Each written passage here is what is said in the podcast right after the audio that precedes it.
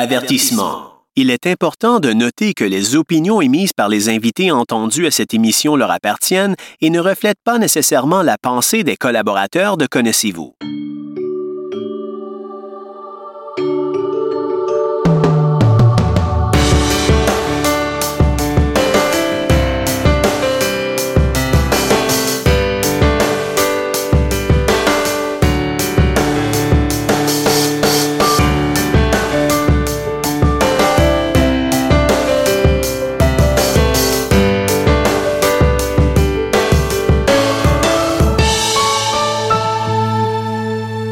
Bonjour et bienvenue à une toute nouvelle émission de Connaissez-vous. Je dis toute nouvelle émission et émission très spéciale aussi. Vous allez comprendre pourquoi. Parce que c'est notre dernière émission de 2018. Et j'ai décidé que pour la dernière émission, vu que c'est presque rendu Noël, puis qu'on est un petit peu dans, dans l'ambiance de Noël, dans l'ambiance des fêtes, j'ai décidé d'inaugurer un nouveau segment de l'émission et vous savez, des fois, quand on, a l'impression de ne pas avoir tout dit avec un invité, je dis, ben, je vais te réinviter. Ben, on commence ça aujourd'hui. Et quoi de mieux que de commencer avec notre invité de l'émission numéro 1 de Connaissez-vous? Vous vous souvenez sûrement c'est qui. En tout cas, moi, c'est sûr que je m'en souviens. Et les émissions sont toujours disponibles sur le site aussi, donc vous pourrez aller l'écouter au besoin.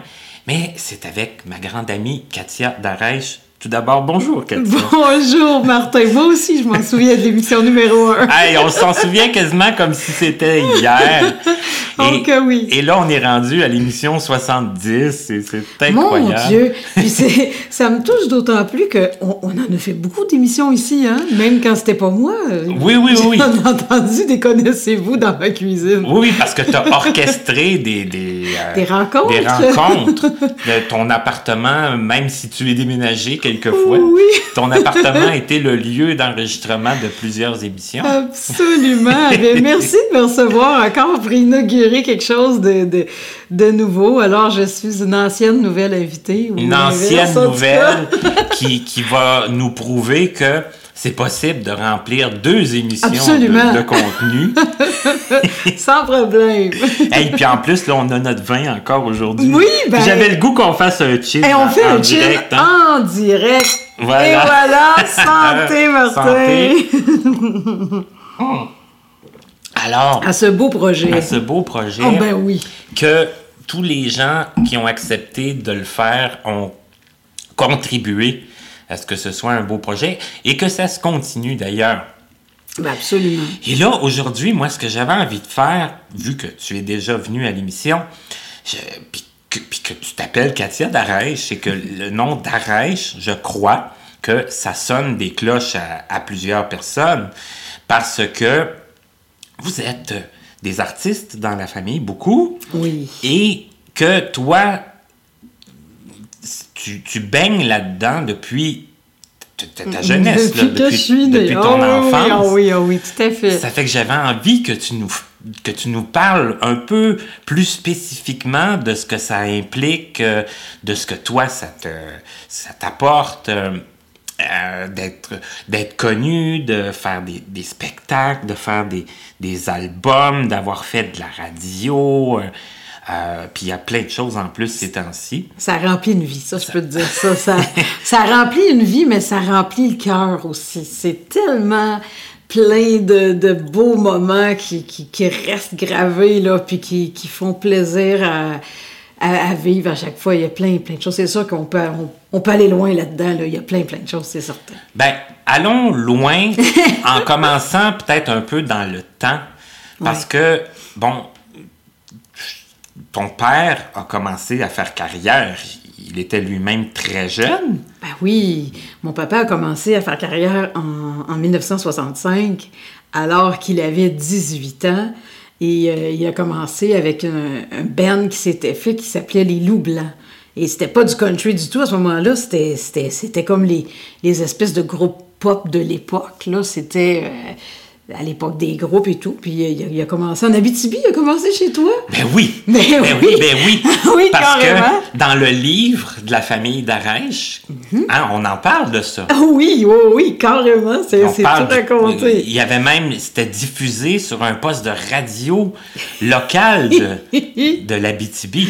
Oh oui, moi, quand j'ai lu ça, euh, je j'étais pas au courant de ça, premièrement, quand je l'ai lu. c'est ça. Et puis, j'étais là, ouais, je connais, je, je, je sais de quoi on parle là, quand on parle des, de certaines personnes, de- du poste de radio, ça, je- ça, me sonnait des cloches à moi aussi. Là. Ben sûrement. Puis euh, lui, à chaque fois qu'on y retourne en Abitibi, il y a toujours un- une pensée pour ses débuts. Puis il y a toujours dans la salle quelques personnes qui étaient là quand il a commencé, puis qui viennent le voir. Il y a même, euh, un- la dernière fois, il y a même un ancien membre des Loups Blancs qui habite toujours en Abitibi. Aïe, aïe! Qui, qui est venu le voir, puis ça, ça l'avait touché vraiment. puis Ça doit faire quelque chose, certain. Ben oui, Uh-huh. ben oui, certain. Fait qu'imaginez, là, moi, euh, mon père, il, a toujours chanté. Pour moi, j'ai jamais connu mon... Ben, mon père, comme il a toujours dit lui-même, il a, il a jamais eu de plan B pour lui. C'était, comme il dit toujours, c'est tout ce que je sais faire, mais c'est vraiment ce qu'il aime faire, c'est sa passion. Puis moi, je l'ai toujours connu avec euh, des chansons plein la tête, puis toujours une guitare dans les bras, puis toujours euh, plein de musique. Chez moi, c'était rempli de musique. C'était au berceau, ça, pour moi, de l'entendre fredonner des, des mélodies. Puis je disais, c'est quoi ça, papa, cette chanson-là? Puis je dis, je sais pas, je suis en train de la composer. C'était... Ah, ok, à ce point-là. Oui, oui, c'était comme ça. Moi, je l'entendais euh, gratter sa guitare, puis faire des la la la, puis je demandais ce que c'était, puis il me disait, je sais pas. Puis, puis finalement, un jour, il y avait, il y avait des petits bouts de paroles qui se greffaient à ça, puis à un moment donné, ben, oups, ça finissait par devenir une, chanson. chanson. Oui, moi, j'ai vu plein de chansons se créer comme ça. Naître comme ça, Naître, ben oui, oui. oui, tout à fait. J'étais toute petite, puis je voyais ça, puis euh, puis il y avait... Il y avait mon père, mais il- à cette époque-là, il travaillait aussi avec sa sœur Julie. C'est ça, parce que là, je, je faisais une blague tantôt, puis je me disais, faudrait commencer par, je pense, nommer la, la constitution de la famille, parce que il y en a beaucoup qui, qui des fois vont dire, euh, Oh. euh, ta, ton- ta- ta mère, euh, bon, c'est pas ta mère, c'est ta tante. C'est ça, exact. Alors, il y, a, y a Paul, qui est mon papa, il y a sa sœur Julie, qui, qui est donc ma tante, et il y a Dani, qui est la fille de Julie, donc ma cousine. Et ta tante est, est plus âgée que ton père. Ma tante est plus âgée que mon père, exactement. Mon père, c'était le bébé chez lui. Ok. Puis, puis ils étaient neufs. Donc, euh, ma tante est quand même euh, 4-5 au-dessus, là. Euh, mais... euh, mais c'est tellement drôle tout ce qu'on entend. Euh, des, des fois, je suis la fille de Julie. Des fois, Julie, des fois, c'est ma grand-mère. Euh, des fois, Dani, c'est ma soeur. Des fois, c'est ma tante. Euh, des fois, c'est... En tout cas, je Il y a dis, toutes là, sortes, il y a toutes les sortes. Euh, combinaisons Julie et Paul sont mariés. euh, en tout cas, il y a- y a- surtout qu'ils ont déjà fait une chanson, la cérémonie, puis ils ont déjà simulé un mariage en. Oh! Fait que, en tout cas, ça, ça donnait vraiment On a le- peut-être mêlé le- quelques on a personnes mêlé là, quelques- Oh là là! Fait que c'était vraiment, puis ils ont, ils ont marché un certain temps sous le, le- le- le nom Julie et Paul Darèche. Donc, je sais pas, mais à un moment donné, ça a donné toutes sortes d'idées dans, dans la tête des gens. Puis, euh, mais là, aujourd'hui, il y en a qui disaient que Paul, c'était mon frère. Je sais pas si c'est bon pour moi, si ça veut dire que j'ai vieilli ou quoi. Je suis pas trop sûre là, de ce que j'ai entendu là. Mais en tout cas, non, non, mais je Ben oui, puis je suis je fais des témoin, c'est- c'est c'est- arrivé tantôt. oui, c'était un livreur qui est venu nous livrer un souper, puis qui a dit Ah, t'es, t'es la sœur de Paul Darèche, toi, hein?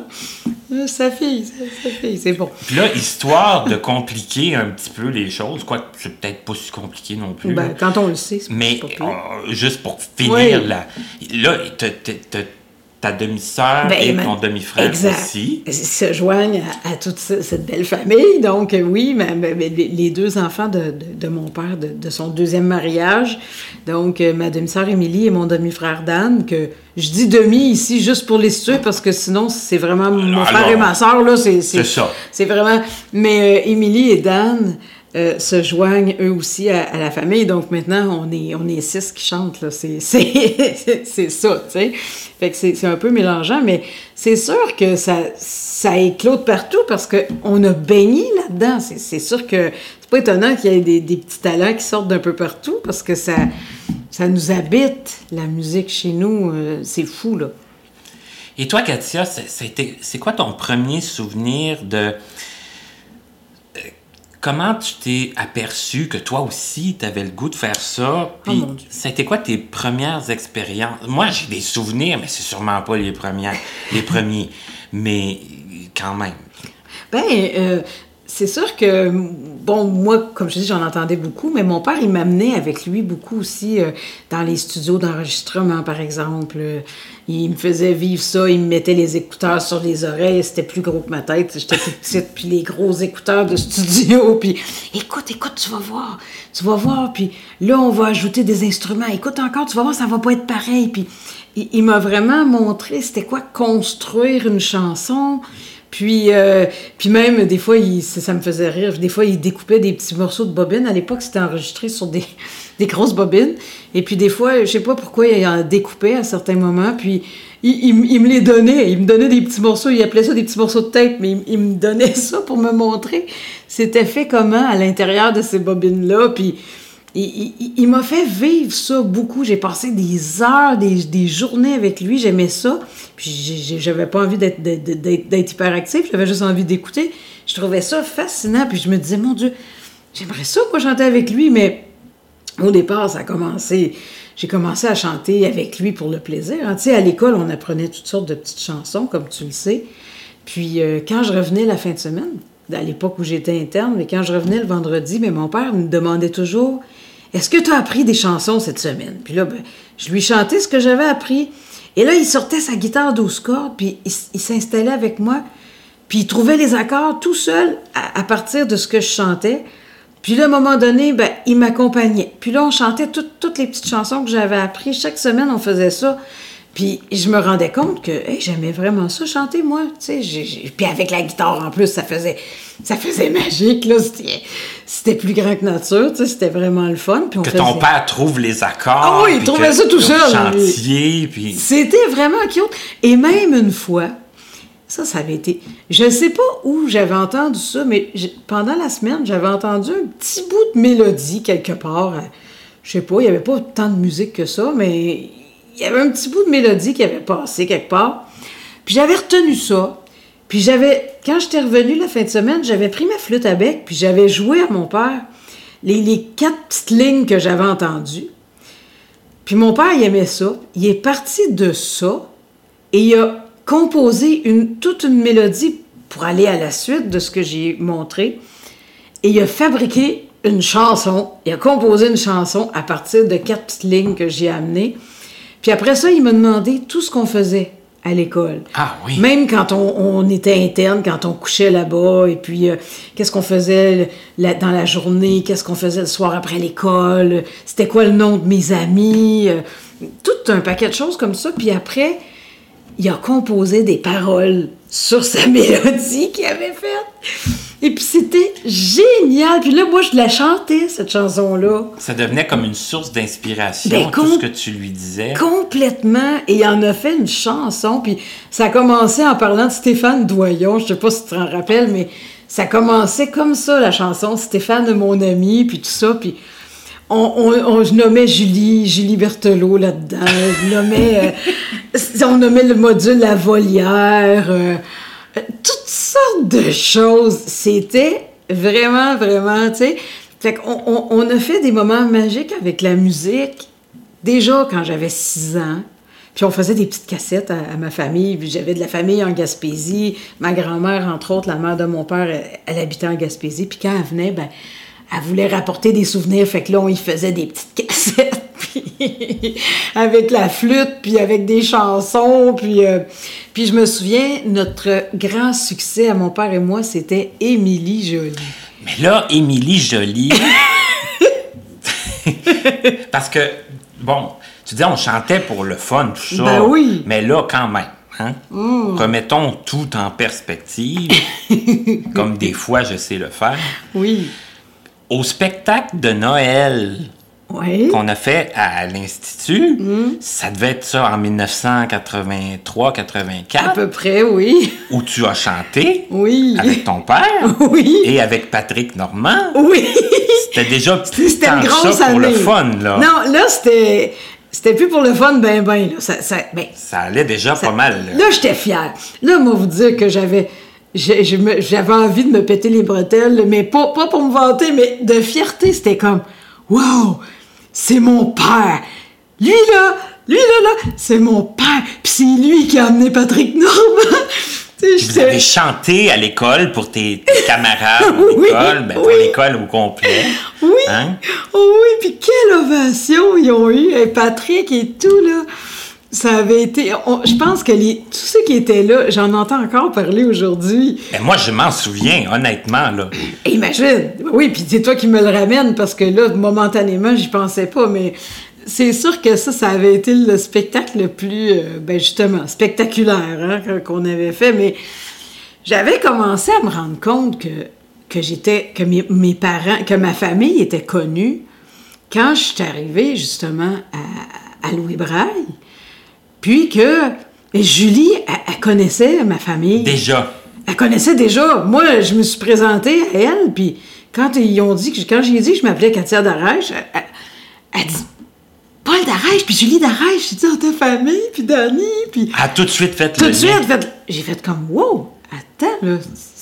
Que se passe Pas juste connu dans la mm. famille chez nous, là. Mm. Là, j'ai commencé à réaliser que, finalement, c'est ça sortait de, de, de, la rue Suzanne, en fin de compte, et des environs.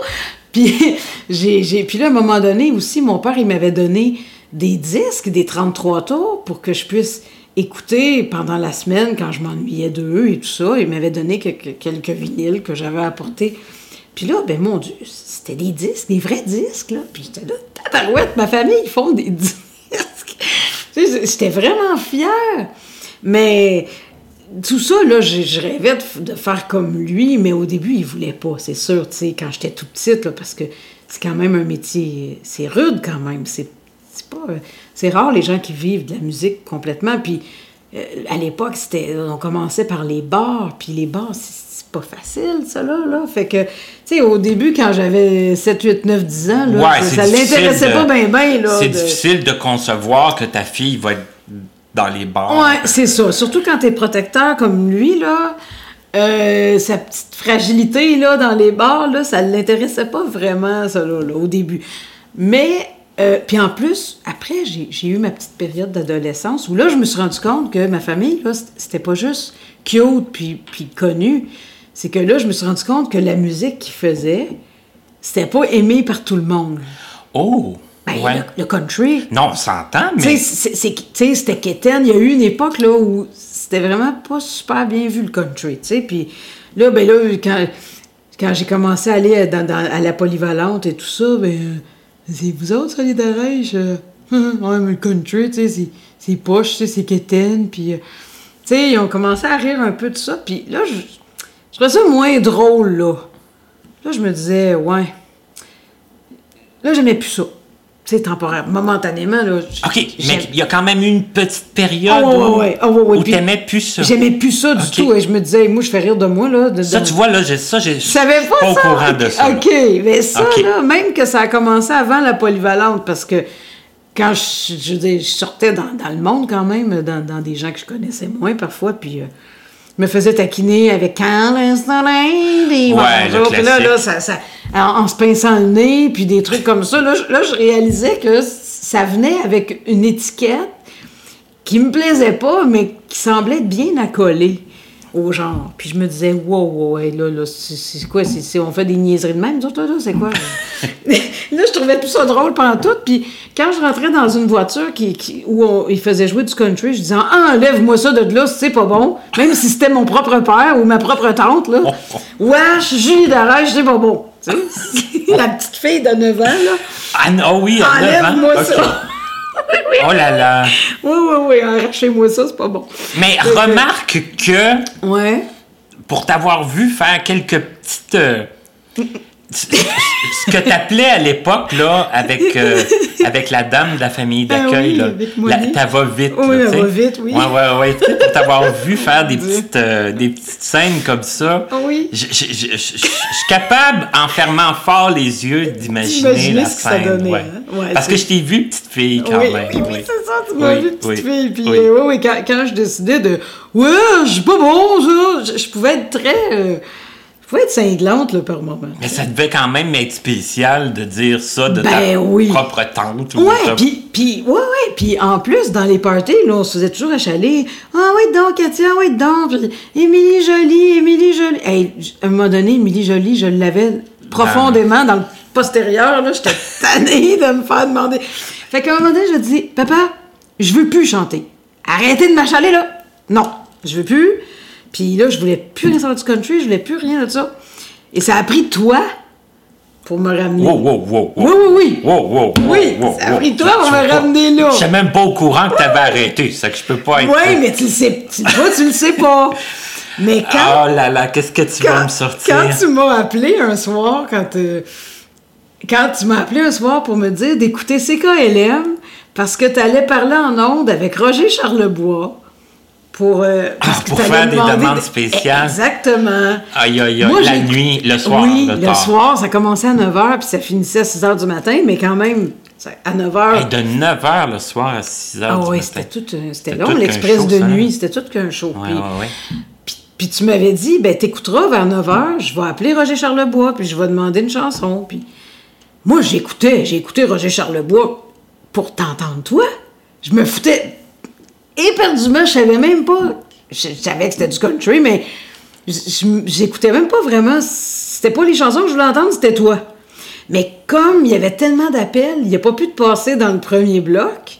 Fait qu'il a fallu que je reste pour t'entendre quand Plus même tard. plus tard, jusqu'à temps que tu réussisses à avoir la ligne puis qu'il te passe. Fait que, mais là, après que t'as eu passé, ben, j'ai dit, ben, Il y a eu comme une curiosité, moi, là, je vais rester voir un peu quel genre de, de gorlot qui appelle là, puis, puis, puis qu'est-ce qu'il va dire, puis qu'est-ce qu'il va, qu'est-ce qu'il va faire jouer. Je vais peut-être entendre ma famille, puis, mais tu sais, là, j'avais quand même euh, peut-être 13 ans, là, 12, tu sais, 12, tr- peut-être 13 à peu près, là. J'étais, j'étais quand même plus 9 ans, là, petite insolente, là. Mais, mais, tu sais, j'étais pas pire là-dedans quand même, des fois. Mais, je m'assume. Mais, euh, Et tellement plus le cas maintenant. non, non, Hein? non, non, je suis toute, euh, toute gentille et diplomate et euh, si je pouvais mettre euh, mille épaisseurs avant de dire quelque chose de poche, je, je pourrais le faire. Mais, euh, mais à l'époque, blanc c'était blanc, c'était pas noir, c'était pas bleu, c'était pas gris. Mais Surtout pas gris. non, surtout pas. Alors donc, c'est en voulant t'écouter toi que, que j'ai. Puis là, après ça, je suis restée, puis, hey, mais c'est le fun, ça. Puis là, ben, j'allais me coucher. Puis là, le lendemain, ben, ah, on va écouter d'un coup Martin Rappel. Puis là, d'un coup, que ça peut être drôle encore, des auditeurs. Puis au début, c'était beaucoup les appels, mais plus j'écoutais, plus j'aimais aussi la musique. Ben, Ben, j'aimais. euh, J'ai jamais arrêté d'aimer ça dans le fond, mais j'ai fini par m'avouer que dans le fond, justement, j'avais jamais arrêté. Mais c'est quand même grâce c'est quand même toi qui m'as ramené sans le savoir. Est-ce que ton père a eu le temps de dire euh, Phew, peut-être que ma fille fera pas ça? Hmm. ou, si- ou si non? Il m'a dit qu'il avait jamais cru que j'aimais pas chanter. Ok. Il m'a dit qu'il a jamais cru à ça. Mais il l'a respecté, mais ça le décevait, on le voyait, mais il l'a respecté. Puis ce n'est que bien plus tard, parce que pendant la période où j'aimais plus ça, ben, j'ai eu même, tu l'adolescence, puis je me suis renfermée beaucoup sur moi-même aussi pendant cette période-là. On, on dirait pas ça aujourd'hui, je parle comme une pie, mais je peux, je peux insolente, mais je suis bavarde. Mais il fut une période où je parlais pas beaucoup. Puis j'étais vraiment dans mon petit coin quand j'étais à Polyvalente, puis au cégep, puis j'étais vraiment dans mon petit coin, puis je faisais mes petites affaires, puis je me mêlais pas, je m'assoyais à ma petite table, dans mon petit coin de table toute seule, puis j'étais vraiment très réservée. Et il n'était pas question de me mettre à chanter, là. Puis à un- un moment donné, je suis allée passer euh, un mois en Gaspésie dans ma famille. Et puis eux, là-bas, ils font beaucoup de, de parties de guitare. Là, j'ai peut-être... euh, ben justement, c'était à peu près en même temps que, tes appels à Roger, peut-être euh, six mois après, là, disons. Euh, Mais c'est la même année, là. Là, je suis allée passer euh, l'été, un mois en Gaspésie, puis là, ben, eux, ils font beaucoup de, de- fêtes avec des guitares, puis des chansons, puis c'est- ça se passait pas tous les soirs, mais au moins trois fois par semaine, c'est pas plus. Et puis, ben, tout le monde chantait, mais tout le monde. Puis ils chantaient bien, ces gens-là, mais puis, dans ma famille, ils ont ils chantent tous très bien, même ceux qui font pas de carrière. C'est ça, ils font pas carrière, Ils mais de carrière, ils mais ont tous un, il y avait tous un, un certain talent, talent. chanter. C'est ça. Uh-huh. Puis, puis moi, je me disais, ben merde. Puis là, ben, il y en a une de mes cousines qui m'entendait chanter, mais vraiment pas fort. Puis j'en profitais de ceux qui chantaient fort. Puis- mais elle était assise à côté de moi, puis elle me dit, je t'écoute, là. Tu penses que je t'écoute pas, là, mais moi, Ah je ouais, t'écoute. je puis t'entends. Je t'entends, puis tu chantes super bien. Là, je veux que toi, tu chantes. Mais je là, j'ai- je sais pas, moi, je... Hey, je te regarde les lèvres, là, t'essaies toutes les chansons. T'essaies toutes les chansons de ta famille, de la famille, puis qu'on chante, nous autres ici, là. T'es connais toutes, on te voit, t'essaies par cœur. Fait que, là, là, tu chantes toute seule. Puis elle m'a, euh, franchement, là, elle m'a, euh, elle m'a, elle m'a poussé, mais j'ai commencé, j'ai chanté ce, soir-là, puis tout le monde adorait ça. Puis après ça, il me faisait chanter à toutes les, petites fêtes qu'on faisait. Il arrêtait pas de me faire chanter. Puis là, je voyais que, ben, un, j'entendais bien que ce qui sortait, ça avait du bon sens. Puis en plus, que c'était apprécié. Que là, à partir de ce moment-là, j'ai, là, j'ai, j'ai compris que je voulais plus lâcher le country et que je voulais chanter aussi, pour vrai. Parce que là, moi, je sens qu'on va manquer de temps à cette Ouais, émission. ça, ça, ça sent l'épisode 3, ça. non, je fais des blagues. Ça sent un spécial deux heures. Oui, c'est ça, ça se peut. Ben, Mettez-vous du temps, les amis. Mettez-vous du temps, puis téléchargez l'émission, puis vous l'écouterez en deux, trois, quatre parties, le, le nombre de parties que vous voudrez. Ouais, c'est bon, ça. Mais écoute, parce que moi, j'ai un souvenir dont je veux te parler à tout prix. Vas-y. Puis là, je vais être pas fin, parce que je vais te dire que j'ai ça sur une cassette. Oh, c'est très drôle. Ah oui, c'est très drôle. c'est vraiment très drôle. Parce que je me souviens d'avoir un ruban sur lequel tu chantes. Dangereux que ces rubans. Hein? Oui. Oui. Ah oui, hein? Les Oui. rubans, ça peut être Oh. dangereux. Le, le jour, tu sais, où le jour où je ressors mes, mes cassettes, il y a plusieurs choses qui Moi, vont j'ai sortir. tellement hâte que t'es sortes. On va tellement rire. Ouais. J'espère qu'il fonctionne encore. J'espère. C'est tout ce que je souhaite. Oui. Mais je me souviens très bien d'avoir un enregistrement où tu avais chanté Mm-hmm. avec ton père à CKLM. OK. Et là, je me rappelle pas c'était en quelle année, mais j'étais encore à, à- à Longueuil, là, à Saint-Hubert. Ça fait- Ouais. C'est entre 1983 et C'est à peu près- 88, là. Tu sais, ça fait que... Ouais, c'est à peu près. un- moi, je, je pense que ça, là, on était à peu près, ouais, 87, 87, 8 à peu près. Bon, là. mais là, Ouais, reste 88 que... à peu près. T'as 13 ans à peu près dans Ouais, ces ouais, temps-là. ouais, j'ai 13, 14 Comment ans. ça se passe, là, ça? Dire, bon, là, tu vas chanter avec ton père, oui, mais quand même à la radio. Ben là, ce qui se passe, c'est qu'en 87, le- c'est le deuxième été où je suis allée euh, en Gaspésie. Puis là, j'étais restée vraiment presque tout l'été.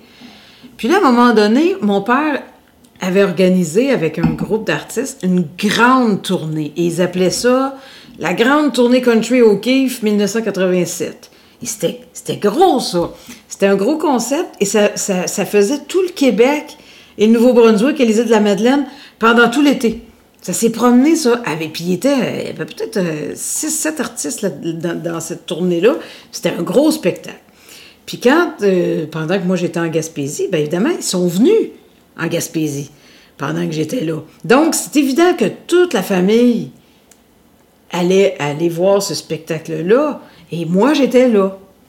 Et mon père, à partir de là, on avait fait bien des petits parties de guitare avec lui, puis il savait que j'avais que j'étais sortie de ma coquille, puis tout ça. Puis il aimait ça quand je chantais avec lui, puis on s'amusait.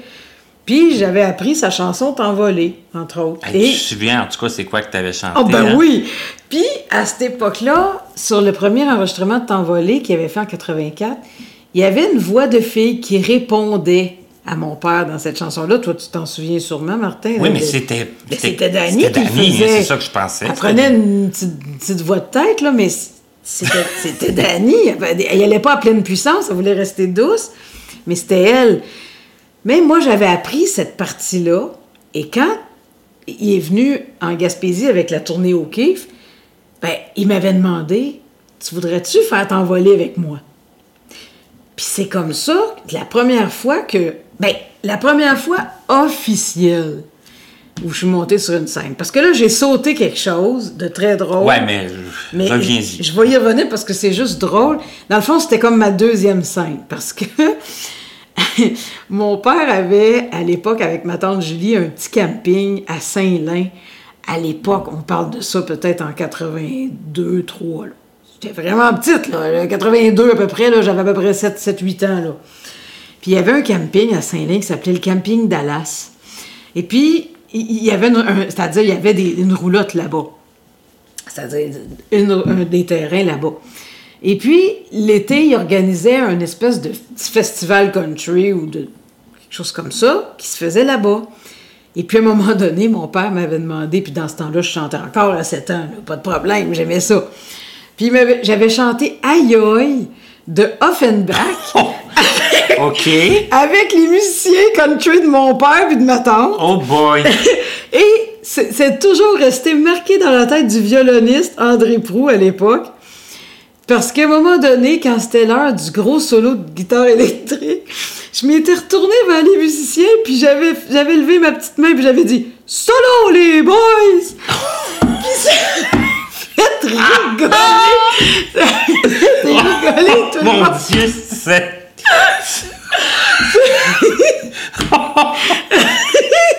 oh boy. Oh Dieu.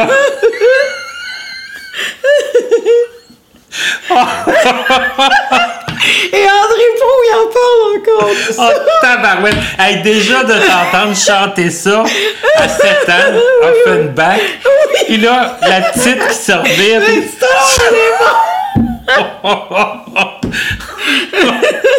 Dieu, C'était tout un numéro quand même. Il y a personne qui t'avait dit de faire ça? Ben non, mais j'ai, j'ai peut-être déjà entendu mon père dire ça, là, les boys, j'ai peut-être déjà entendu mon père. Moi, j'ai décidé, Oh mon Dieu. j'avais trouvé ça drôle. Moi, je me trouvais hot, tu sais. Ben oui, je comprends. Aïe aïe. Voyons donc. Ah oui, c'était vraiment chic. Hey, t'as bien fait de revenir Ah là-dessus. oui, c'était trop, bon. Oh, Fait que, Seigneur. dans le fond, le- le- la tournée au Kiff, c'était ma deuxième prestation publique. Mais c'était, un peu plus vrai, là, là c'était énervant. Hey, j'ai chaud, là.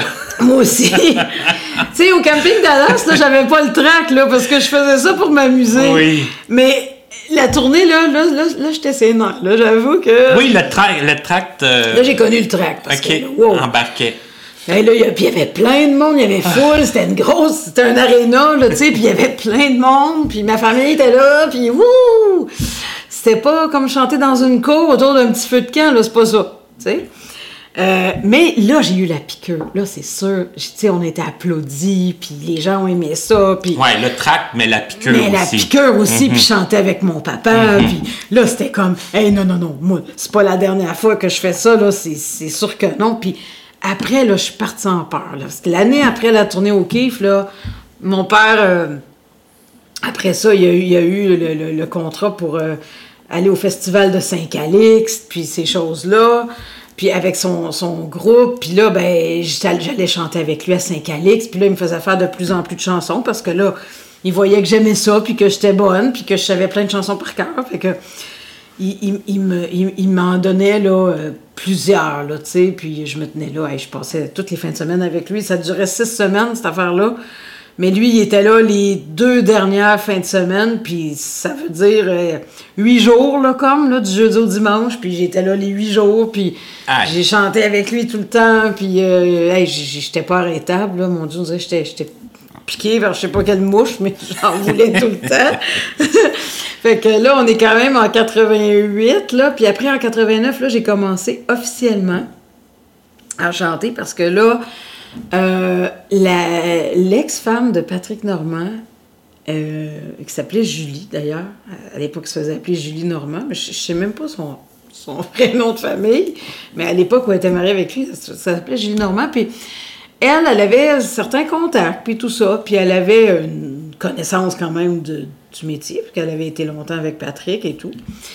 Puis elle m'avait proposé de, de gérer ma carrière. Puis mon père avait, il avait confiance en elle et tout. Puis il m'avait dit, ben, si ça te tente, pas de problème, tu sais, tu, peux... Euh, puis Julie, elle m'accompagnait partout, là, j'allais pas... J'allais pas toute seule, mais on s'entend, là, en 89, là, moi, j'ai... J'ai 14 ans, je vais en avoir 15. Tu sais, je suis quand même pas... J'ai même pas l'âge, là, de faire des bars. Mais non, Mais j'en fais quand même. Uh-huh. Tu sais, c'est quand même ça, c'est que j'en fais... Puis, euh, mais tu sais, je me faisais pas, je me faisais pas achaler, là. J'allais, mon, mon, mon, oncle Tonio avait, avait un bar qui s'appelait le Rennes chez Tonio. Ben, il s'appelle Antonio, mais on l'a toujours appelé Tonio. Puis, il y avait son bar, le Rennes chez Tonio, sur la rue Iberville à Montréal, Coin-Maçon. Puis, c'est là que j'ai commencé à me tenir au début. Puis, c'était à lui. Puis, il n'y a pas, pas, personne qui m'achalait. Puis, ah, puis des fois, j'allais voir mon père au Range de l'Ouest aussi, sur, euh, sur Saint-Laurent.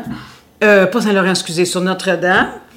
Puis euh, des fois, j'allais au Vieux-Rennes sur la rue Saint-Laurent, puis c'est tous des, endroits que je connaissais, puis je connaissais tout le monde, c'était correct, il n'y a pas personne qui m'achalait. Fait que je, me tenais, je connaissais déjà l'ambiance et tout. Mais quand j'ai commencé là, officiellement à, me promener avec Julie pour faire des spectacles, ben là, euh, là c'est une autre affaire, là. C'est que, allez, tu sais, aujourd'hui, on est gâtés. Aujourd'hui, chanter, c'est, c'est beaucoup mieux qu'avant. Ben, c'est difficile quand même, mais il n'y a plus aujourd'hui euh, les, les, petits bars, là, des fois. Euh, un peu louche. Un peu louche, euh, des choses comme ça. Il n'y a, plus, a plus vraiment ça aujourd'hui. Les bars, ça, c'est plus là qu'il y a des spectacles maintenant, c'est dans des salles, puis c'est bien organisé, puis, tu sais, généralement, ça a du bon sens. Mais à l'époque, on faisait le circuit des cabarets, on les, on les faisait toutes. Puis euh, tu avais les musiciens maison, là, de l'endroit, puis qui n'étaient pas tous euh, égaux en, talent et tu sais, je veux dire, des fois, là, t'avais, euh, t'en avais qui, tu sais, fallait que tu t'espères qu'ils connaissent tes chansons, parce que sinon, ben, soit qu'ils t'accompagnaient comme des casseroles, ou bien qu'ils qui, qui, t'accompagnaient pas pied, ou très bien, selon où selon les chansons qu'on choisissait. Fait qu'il fallait, fallait s'adapter aux musiciens pour pas avoir l'air fou. Et puis, ben, moi, j'ai connu ça. Puis à l'époque, il y avait, on avait le droit de fumer dans les bars. Donc, il y avait de la fumée. Mais je vous dis, c'était. Ouf. Il y avait de la boucane dans la cabane, là. C'est. Fait que, essaie donc de chanter, toi, quand c'est étouffé par tout ça. Moi, je n'ai jamais fumé. J'ai jamais, jamais fumé. Et j'ai toujours été euh, relativement intolérante à ça. Même si j'ai un grand respect pour les fumeurs, c'est sans problème. Mais je suis pas à l'aise quand il y en a beaucoup de fumée. Puis dans les bars, ben, il y en a plein. Il y en avait plein. Fait que tu chantes, puis tu sors de là, tu as, la voix à moitié raillée parce que là, bon.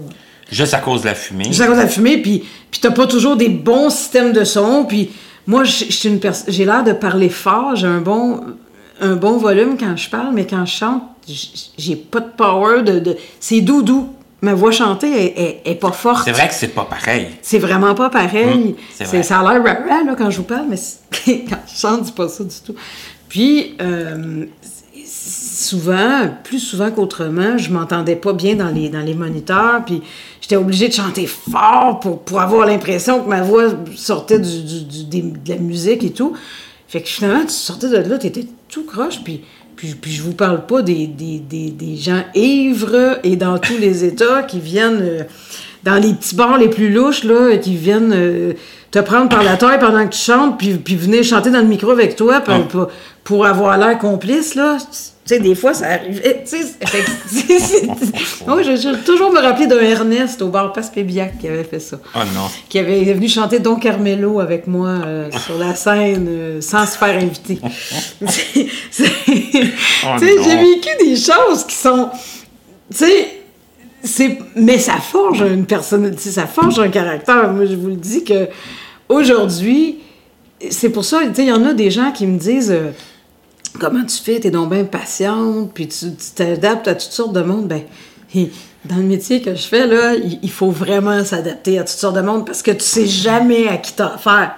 Tu sais, c'est vrai. Mais est-ce que tu parlais euh, avec, euh, bon, ton père, c'était ton père, puis c'était un, homme. Est-ce que tu parlais avec, euh, je sais pas, avec ta cousine? oui, aussi. De, de, de, de, leurs expériences? Ben, je parlais des fois avec elle parce que mhm. j'allais beaucoup la voir. C'était elle qui était animatrice chez Tonio. Puis elle avait son petit groupe à elle. Fait que j'allais passer des soirées là pour l'écouter aussi, puis je m'inspirais beaucoup d'elle parce qu'elle animait, puis elle, elle, présentait n'importe qui, n'importe quand, puis justement, elle, il n'y a pas, y a pas un Soulon qui faisait peur, là. tu sais, Dani, pas de problème, là. Il euh, n'y a rien qui l'effrayait, tu sais. Puis Julie non plus. Donc, c'est sûr, mais c'est beaucoup en les regardant. Je, leur je pense que je leur pose plus de questions maintenant. Maintenant, oui. Oui. Quand on, c'est drôle, quand on, quelqu'un m'appelle pour m'engager, j'appelle Dani pour lui demander combien je peux y charger.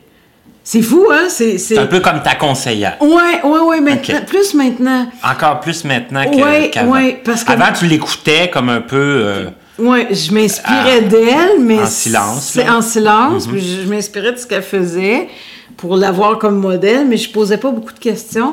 Aujourd'hui, j'y en pose beaucoup. Parce que mon père, pas que je veux pas y en poser, mais il est tellement débordé que je veux pas trop le déranger avec toutes sortes de, sortes de choses, de, technicalité. que des fois, j'y fous la paix un peu, puis j'appelle ma cousine. Je sais qu'elle va me répondre aussi bien, puis qu'elle a un petit, peu plus le temps de me répondre, ou en tout cas, quand elle me rappelle, je sais qu'elle... c'est parce que je, peux, elle se pose là, puis je peux y poser des questions.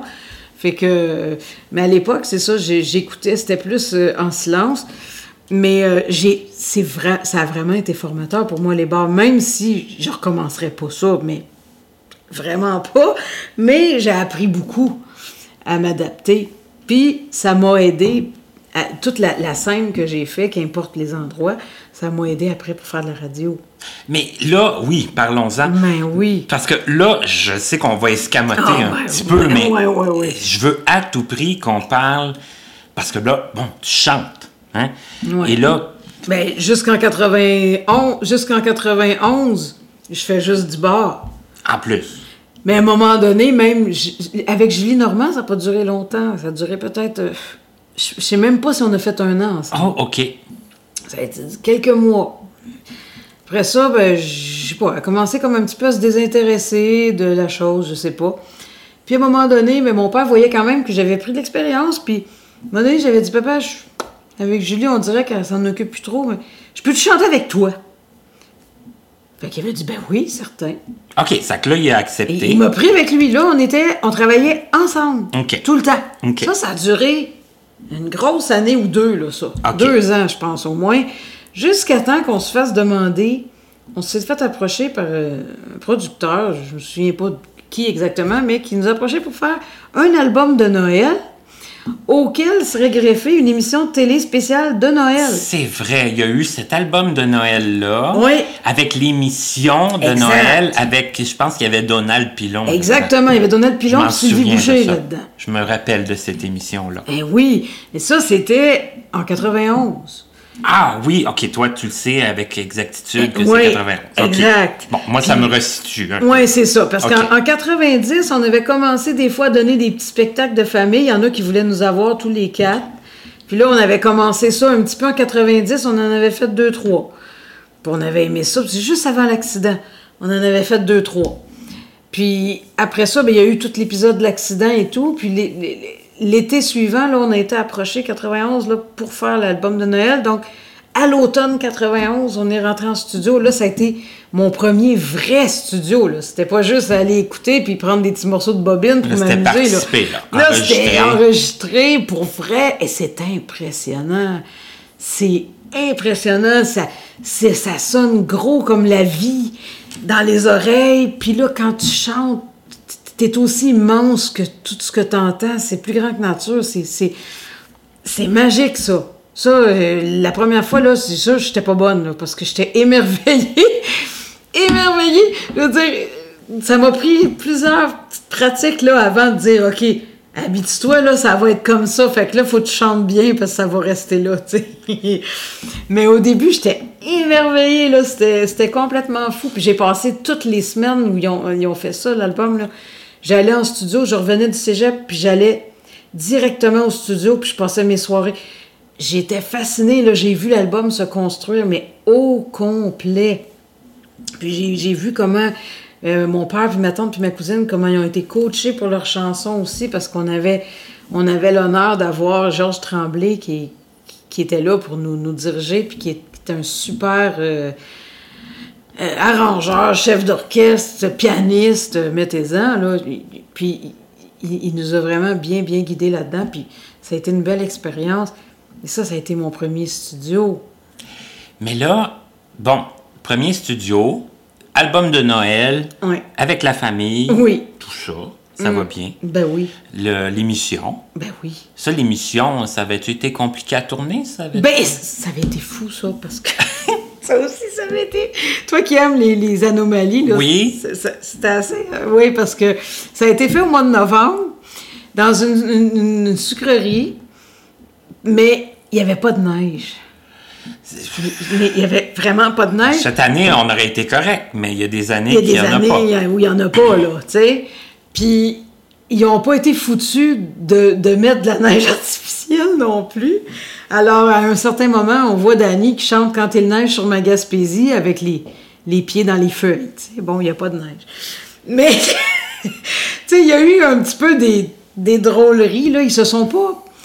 se sont pas forcés Ils se sont pas compliqués à vivre pour à essayer de, recréer un, Un- un- un décor de, Non. de Noël. Dans les intérieurs, là, ils mettaient, oui, il y avait des sapins, puis il y avait des, comme des feux de foyer pour montrer qu'il fait froid, puis il y a de la. Sais, euh, on mettait de l'ambiance, il y avait de la décoration, mais les extérieurs, là, c'était d'un feuille, puis euh, arrangez-vous avec ça. C'était vraiment. euh, mais ça a été génial à faire quand même, encore là. C'est de la télé. Puis là, c'est pas tout. Pour promouvoir cette émission-là, il faut aller un peu partout. Fait que là, j'allais de bonne humeur. Imagine, moi j'écoutais ça de bonne humeur avec ma grand-mère chez nous, là. Avec Michel Louvain. Avec Michel Louvain. Tu sais, là, moi je voyais ça grandiose de cette émission-là. J'écoutais ça tous les jours. Puis là, je me disais, Hey, attends, c'est moi, là, qui va être là, là, qui va avoir un micro dans les mains puis qui va chanter. Ch- Le track, là, puis de bonne humeur, euh, c'est comme c'était en direct, là. C'est une autre perspective, là, quand tu le fais, Mais comme complètement. directement du, du studio? Ben, ben oui, puis en plus, c'était en direct. Fait t'as pas pas le droit de- de, te tromper, pas de là. filet, T- là. t- Non, il n'y a pas de filet du tout, là. Fait que, mais c'est des moments de magie, ça, là. là. C'est. Tu sais, fait que ça, ça a tout amené ça, là. Mais moi, j'ai j'ai même pas 18 ans, là. J'ai. J'ai 17, j'ai j'ai 17 ans, là, pas plus. Puis je vis tout ça, là, ça m'éclate au visage comme des bouffées de bonheur, là, tout ça, là. C'est. c'est- Waouh! Tu sais? Là, euh, ouais. Puis là, ben, je me fais reconnaître. Là, là, Ah là je commence à. Ben, ben là, là, on a fait de la télé, on a fait euh, le spécial. Puis là, ben, il y a plein de gens là, qui commencent à. Font pas juste me dire. euh, ils font pas juste me reconnaître quand mon père est là. là ils m'arrêtent moi, là, à un moment donné, parce qu'ils m'ont vu, puis tout ça. Fait qu'il y a tout ça aussi. C'est comme, wow, il y a donc bien du monde qui ont regardé ça, ces émissions-là, tu sais. C'est, ça donne, ça flatte, hein, veut, veut pas. On dit, wow, voyons donc. On voit l'impact que, que, Ouais. que la télé a Ben, sur le, le- les gens, sur à le fait. public. Ben, Mhm. Tout à fait. En tout cas, ça, ça remplit le cœur, je te dis, c'est fou. Là, moi, il y a une question qui me brûle, puis je me dis, bon, faut absolument qu'on en parle, parce que Il moi, faut ça qu'elle arrête de parler. Ça m'intéresse. question, oui, c'est Ça m'intéresse au plus haut point. Oui. Puis là, je sais qu'il y a deux volets. Puis là, le premier volet, c'est pas qu'il est pas intéressant, mais tu vas comprendre. OK. C'est que là, on dit, bon, chanteuse, forcément. Mm-hmm. Là, un album de Noël en, en famille. Mm-hmm. Mais là, un album de Noël à toi, toute seule. Parce que là, il y a eu un album avec un de tes anciens conjoints, qui était Ouais, c'est ce qui est venu après l'album de Noël. Oui. Et tu me disais tantôt, pendant qu'on qu'on se préparait, que bon, c'est Eric qui avait écrit la, la majorité des textes. Oui, parce qu'il il composait. Il Eric, composait. était compositeur. Et là, bon, vous aviez enregistré ça. euh, Ouais. Mais là-dessus, quand même, je dois dire que j'ai deux textes. oui. J'ai deux textes, c'est tout. c'est- J'ai jamais réécrit après. C'est fou, hein? Ah, OK. C'est que les textes que tu as écrits, c'est sur cet album-là. Ouais, Viens près de moi, c'est mon texte. Puis euh, Promesse d'amour qu'on faisait ensemble, c'était mon texte OK. aussi. OK. Mais pas de, pas de mélodie pour rien, mais, mais deux textes. Mais, Ok. euh, puis le reste, c'était- presque tout Eric, là, sauf deux, trois autres pièces. Mais la majorité. Fait que ça, c'était simple. Mais après, quand moi, j'ai fait mon album à moi, Oui, parce que là, ça s'est fait quand même quelques années. plus tard, après. ça s'est fait en 2003. Puis c'était pas un album de Noël, c'était c'était mon album tout simplement.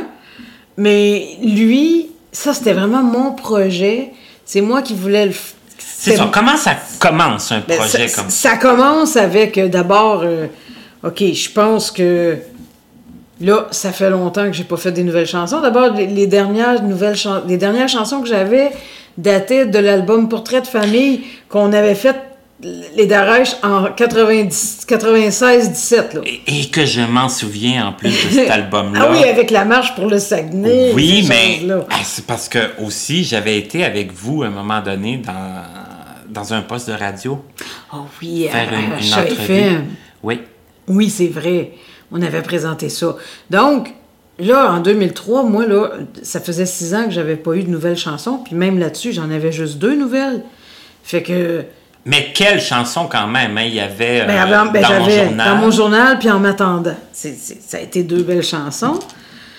Puis j'avais toujours ce que celle de, de l'album d'Éric Ouellette. Il y avait toujours Viens près de moi qui roulait quand même, puis tout ça. Oh. Là, je voulais des nouvelles chansons. Là, je trouvais que euh, j'avais plus grand-chose pour, pour me, me permettre de, de- on va dire, là, de, de performer sur scène sans toujours me répéter. Parce qu'à un moment donné, il faut se réinventer. D'ailleurs, je suis vraiment due pour me réinventer, là, franchement, parce que depuis, tout simplement, j'ai juste fait des collaborations sur certains albums, mais j'ai, j'ai rien de nouveau, moi, à présenter, là.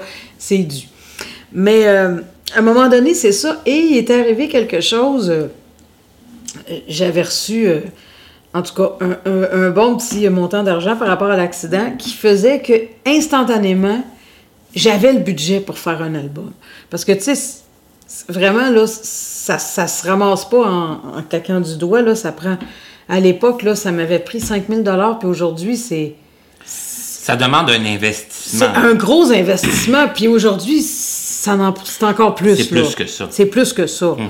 Euh, on est 15 ans plus tard, là, puis le marché là, a changé. puis tout ça. Aujourd'hui, c'est plus que ça. Mon père, il me dit en date de l'année dernière que ça me prendrait 10 000 pour le faire. Bon, c'est que c'est le Puis au moins, puis ça, c'est ma famille m'aide, là, parce que euh, mon père, il me charge pas, puis il y en a qui me chargent pas. Tu sais, c'est- c'est... Mais c'est le double, là. Donc, à l'époque, là, ce que j'avais reçu permettait instantanément, je pouvais bien l'investir n'importe où, là. Puis là, j'avais ce qu'il fallait pour le faire. Puis c'était ma tante qui était la maison de disques, donc j'avais pas assumer cette partie-là. Euh, il y avait, tu sais, j'ai- eu plein de cadeaux là-dedans aussi, donc 5 000 dans ma poche et j'avais un album. Donc là, ben, là, ça prenait des chansons. C'est bien beau tout ça, ça prenait des chansons. Et là, ben, là, je me suis mis à penser quels, quels sont les, les artistes que, j'aime le plus? Et parmi ceux-ci, est-ce qu'il y en a qui composent? Parce qu'il y en a qui chantent, mais qui composent pas nécessairement. Puis toi, t'étais pas à l'aise de, de, de Moi, je- composer? non, moi, j'ai pas d'idée. C'est bien niaiseux. J'ai- J'aime ça écrire. J'ai une belle plume pour écrire. Je pourrais écrire. euh, je pourrais écrire des articles, écrire. J'ai j'ai Oh mon, oui, puis tu j'ai mon- fait. j'ai- ben, j'ai- Oui, oui, j'ai tu mon blog, tout ça. C'est étonnant quand même que. Mais. euh, Que pour des ça- chansons. Vous savez qu'il y, y a des contraintes pour écrire des chansons parce qu'il faut que ça, faut que ça rime, puis ça prend un nombre de syllabes pour que quelqu'un soit capable de mettre une mélodie qui se tient. faut déjà donner une structure au texte pour que, après, on puisse bâtir quelque chose dessus. C'est ça, on n'a pas toute la, C'est toute pas, la c'est liberté. pas libre, là, de- de- exactement. Il n'y a pas de liberté ben ben là-dedans. Il faut se bâtir une espèce de schéma qu'on sent qu'on va être capable de respecter tout au long de, de- de la chanson. Fait que ça prend euh, des rimes, puis, euh, bon, des couplets, mettons, souvent c'est quatre lignes, bon, euh, exemple, puis là, ben, on dit, OK, euh, je sais pas, moi, euh, six syllabes par ligne, ou quatre, ou six, quatre, six, quatre, ou en tout cas, tu sais, il faut se, se mettre une espèce de schéma qu'on va, t- qu'on va tenir du début à la fin. Ou s'il y a une petite différence, ben c'est parce qu'il y a une espèce de bridge, une espèce de pont qui, lui, est différent, mais lui aussi, il faut qu'il se tienne. Sa structure de, de petit pont, il faut qu'elle se tienne aussi. En tout cas, fait faut le faire, là. Tu sais, j'ai été capable de le faire deux fois. Sûrement que si je me bottais un petit peu derrière, je, je pourrais le faire encore. Mais euh, je me suis pas. Faudrait probablement que tu aies une idée de. Faudrait que j'aie une idée. Puis moi, à date, ce que j'ai remarqué, c'est que faut qu'il m'arrive quelque chose dans ma vie de très fort. À l'époque, avec Eric Ouellette, c'était l'amour qui était mon moteur. Puis ça, ben, c'était assez fort pour me- me- me- m'inspirer. Puis j'ai été capable de le faire. Mais ça me prend, moi, des, des, des, des- choses fortes là, qui m'arrivent pour dire, OK, ça, ça m'inspire. Aujourd'hui, ben, ça m'inspire d'écrire, ça m'inspire de bloguer quand il y a quelque chose, mais je me suis pas arrêtée à faire des chansons. Mais je pense que c'est peut-être un petit peu de... faudrait que je m'y mette. Là, parce que c'est pas parce qu'il t'arrive rien, hein? Parce non, pas vraiment. Parce qu'il t'arrive plein de choses. oui, toujours. Toujours. bon, ça serait sûrement. Ça, ça, pourrait être assez génial quand même. Mais euh, tout ça pour dire que là, à ce moment-là, je me dis, OK, je vais penser à des gens que, que dont j'aime les compositions parce que j'arrive à ça. Je, connais quand même le milieu, puis je sais qui compose, puis. qui, qui pourrait correspondre À, exact, tes goûts. Exactement. Parce que, tu sois à l'aise de chanter. C'est ça, c'est bien beau composer, mais si ça ne fit pas avec moi, c'était pas d'avance. Fait que j'ai approché des gens que j'aime beaucoup, puis qui composent bien, puis que je savais qu'ils pourraient me faire quelque chose. Donc, j'étais allée, allée chercher euh, Joël Bizier, euh, à qui j'ai demandé, elle, lui ai donné un, contrat parce que elle connaît très bien mon père, puis moi, puis elle connaissait la complicité qu'on avait. Puis je voulais rendre un hommage à mon père, puis j'ai dit, Joël, toi, là, je peux pas demander ça à mon père, là, compose un hommage pour lui. Fait que j'ai dit, j'aimerais ça que tu me composes un hommage à mon père. Et elle m'est arrivée avec une chanson pour mon père, qui est vraiment une, belle, belle chanson. Puis après ça, ben, je suis allée voir Jerry Cormier, qui, lui, j'aimais beaucoup son style, puis fait du country différent un peu des autres. Puis j'aime beaucoup ce qu'il fait. Je suis le voir, j'ai pris une chance, j'ai dit, j'adore ce que tu fais, tu, m'en ferais-tu une, Puis il m'a fait tout simplement, qui est devenu la pièce titre, puis c'est vraiment la chanson qui sort du lot, n'est pas comme les autres, puis tu sais, j'ai adoré ça. Puis après ça, euh, mon père, il, travaillait à l'époque avec euh, François Vaillant, qui, a déjà fait des chansons lui-même dans les années 70. Euh, puis il en a écrit pour, plusieurs personnes, mais travaillait avec mon père beaucoup. Puis François, lui, il, avait décidé de m'en composer pendant que, que je m'étais mis à la recherche un peu dans mon projet. Il avait entendu parler de ça, puis lui, il m'en a soumis quelques-unes. Mon père en a écrit aussi pour moi. Euh, puis mon père en avait une d'un autre de ses amis aussi, Charles Fournier, qui m'en a écrit une, qui, sortait des autres aussi, qui était, qui bien le fun. Puis, en tout cas, tout ça, tout le monde qui savait que j'avais le projet, puis qui avait le goût de se lancer, l'ont fait. Puis moi, j'ai fait quelques demandes. Et tout ça, en bout de ligne, ça m'a donné trop de chansons. Évidemment, j'en avais peut-être une quinzaine, puis à l'époque, j'en avais besoin de dix. Fait que maintenant, on fait des 12-14. C'était beaucoup 10, hein? C'était beaucoup 10 à cette époque-là. Mm. Puis que là, ça m'en prenait 10. Ben là, j'en avais 15 à peu près. Fait que là, on je me suis mis à faire des choix. Là, je me suis assis avec mon père. On a eu toutes sortes de, petits brainstorming. Là. Puis là, ben, des fois, lui, il aurait préféré que j'en choisisse une plutôt qu'une autre. Mais moi, tu sais, moi, moi puis, puis j'étais assez difficile là-dessus parce que j'aime pas les chansons négative. Je veux pas véhiculer, moi, des choses qui me ressemblent pas. faut vraiment que ce que je dis dans mes chansons, ça, ça corresponde avec ma personnalité, puis avec ma perception. Fait que moi, je pouvais pas dire euh, je vais m'ouvrir les veines parce que tu es parti. Moi, je peux pas dire ça. Euh, ou dire euh, je, ah, ça fait donc pitié, je, suis aveugle, c'est donc triste, euh, il fait noir. Puis, ça, ça marche pas. Bon, tu sais, autrement dit, il y a des choses que, je me suis fait donner des chansons, des fois, j'exagère, là, je prends des. Je fais une caricature, là, mais j'ai reçu toutes sortes de choses, des chansons de peine d'amour à, à, déprimer pour un mois.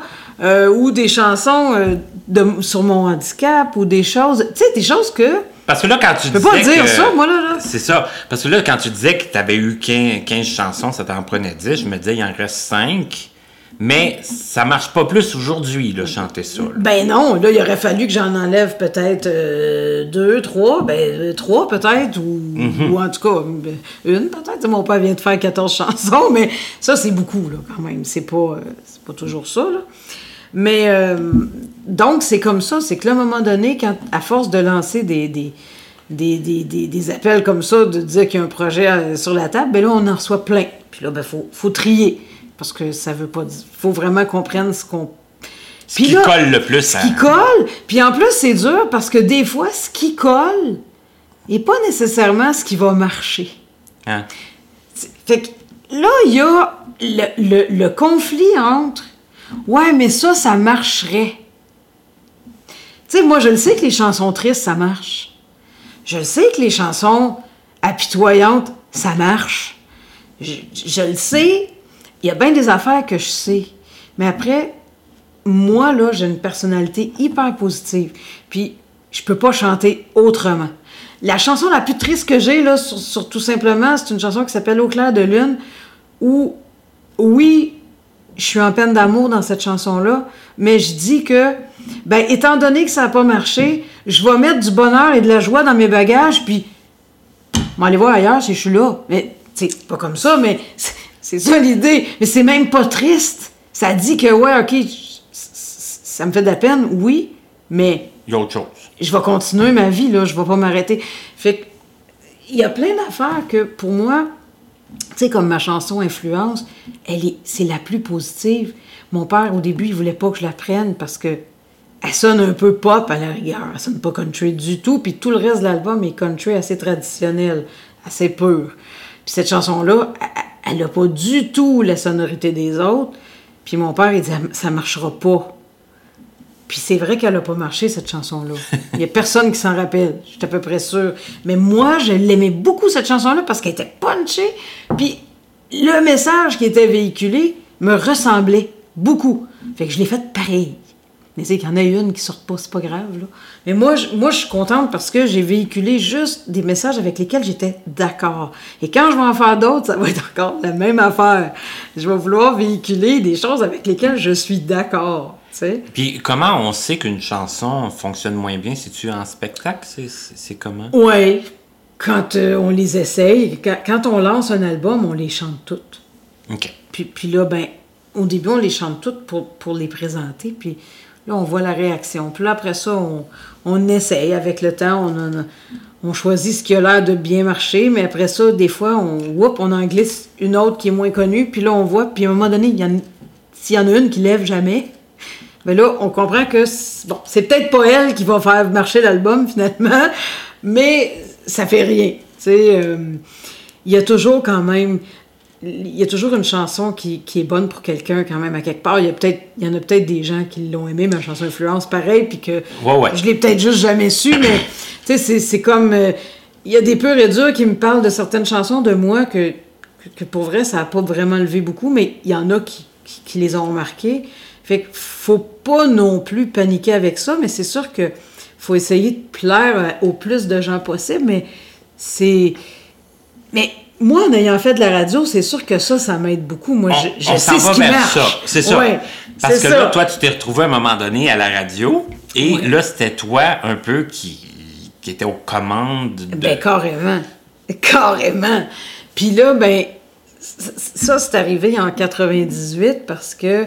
Mais moi, j'ai toujours écouté beaucoup la radio. Je sais pas si tu te rappelles de ça, toi, Martin, mais quand j'étais petite, là, j'appelais dans tous les maudits postes de radio.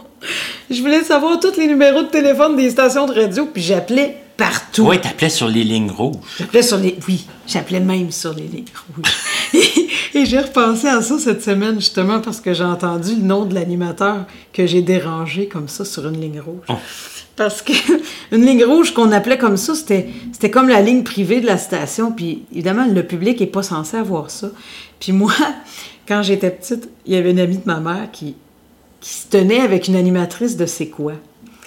Donc, elle avait le numéro de la ligne privée de C'est quoi. Puis à un moment donné, j'essayais d'appeler en ondes pour avoir une chanson, puis j'arrivais pas à avoir la ligne, puis j'étais tout petite, j'avais peut-être 7-8 ans, pas plus.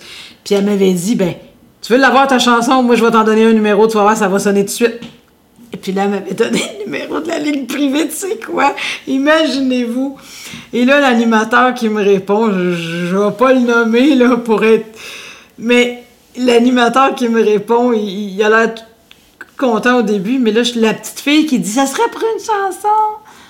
Là, là, il dit, mais où t'as pris ce numéro-là? il était vraiment pas content d'avoir une petite fille par rapport sur la ligne privée. Ben là, moi, je nomme l'amie de ma mère qui m'a donné. Ben, c'est Mireille! Mais c'est qui ça, Mireille? Il a pas de Mireille qui travaille ici!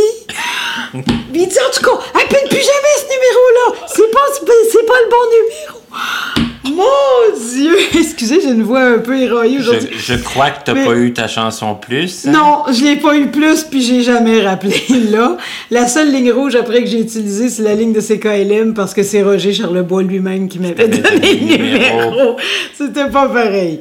Mais, euh, mais, mais tout ça pour dire que j'appelais partout, puis la radio, ça m'a toujours fasciné. Je me disais, waouh, les animateurs, comment ils font Comment ils font ça? Comment ils font jouer la musique? Où est-ce qu'ils prennent ça? Comment ils font pour tout faire ça en même temps? Comment ça marche? Et ça me fascinait. Puis ça, à un moment donné, et ça, j'ai eu la piqûre de ça, tu vas rire. Mais là où j'ai vraiment... Ben, d'abord, quand j'écoutais Roger, ça, ça a été la première, la première place où je me suis dit, waouh, moi j'aimerais ça faire comme Roger Charlebois, tu sais, vraiment. Puis après, où ça m'a fasciné par-dessus tout, c'est quand il y a eu la tempête de verglas. Ah, tiens. C'est fou, hein? Hum. Mais là, là, il n'y avait plus de télé, là, il n'y avait plus d'électricité. Donc, la- le seul endroit où tu pouvais entendre des nouvelles d'Hydro-Québec, puis c'était avec des radios à batterie, Ouais, là, avec c'est... de la vie, ouais, un petit Ben, peu, là. c'est avec un peu de, de vie, puis tout, là, puis, puis savoir un peu ce qui se passait, ben, mets des piles dans ta radio, dans ton Walkman, ou dans ton, dans, dans ton Ouais, n'importe ouais, quoi. trouve une, une source Trouve de... des batteries, puis euh, euh, plug ta radio. radio. C'était ça. Et là, j'écoutais toutes les stations de radio, puis les animateurs, puis surtout au AM, il y avait des, des- des- des- des lignes ouvertes, pratiquement à longueur de journée, entre les bulletins d'information qui étaient multipliés par X, là, parce que fallait donner des Ben, à cause de la situation. circulation, Ben ouais. l'électricité, euh, tout ça.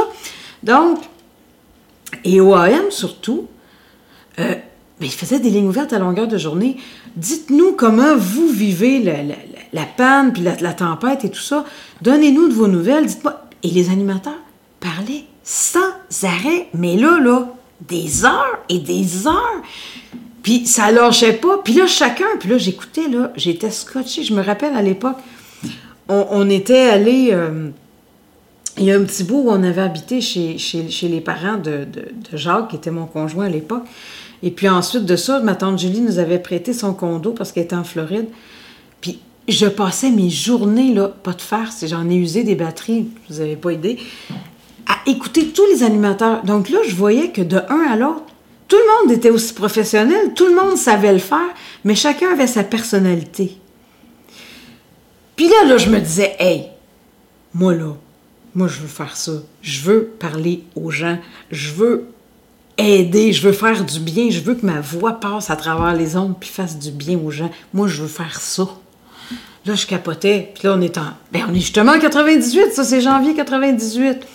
Ben, deux mois plus tard, je vous jure, là, j'en faisais. J'en faisais. Parce que je connaissais Diane Pépin qui travaillait à Chat FM 103,3 Longueuil. Puis je l'écoutais le matin, le, samedi matin, elle faisait, faisait une émission country de, de 8h à 10h, si je me trompe pas. Puis juste avant le bingo.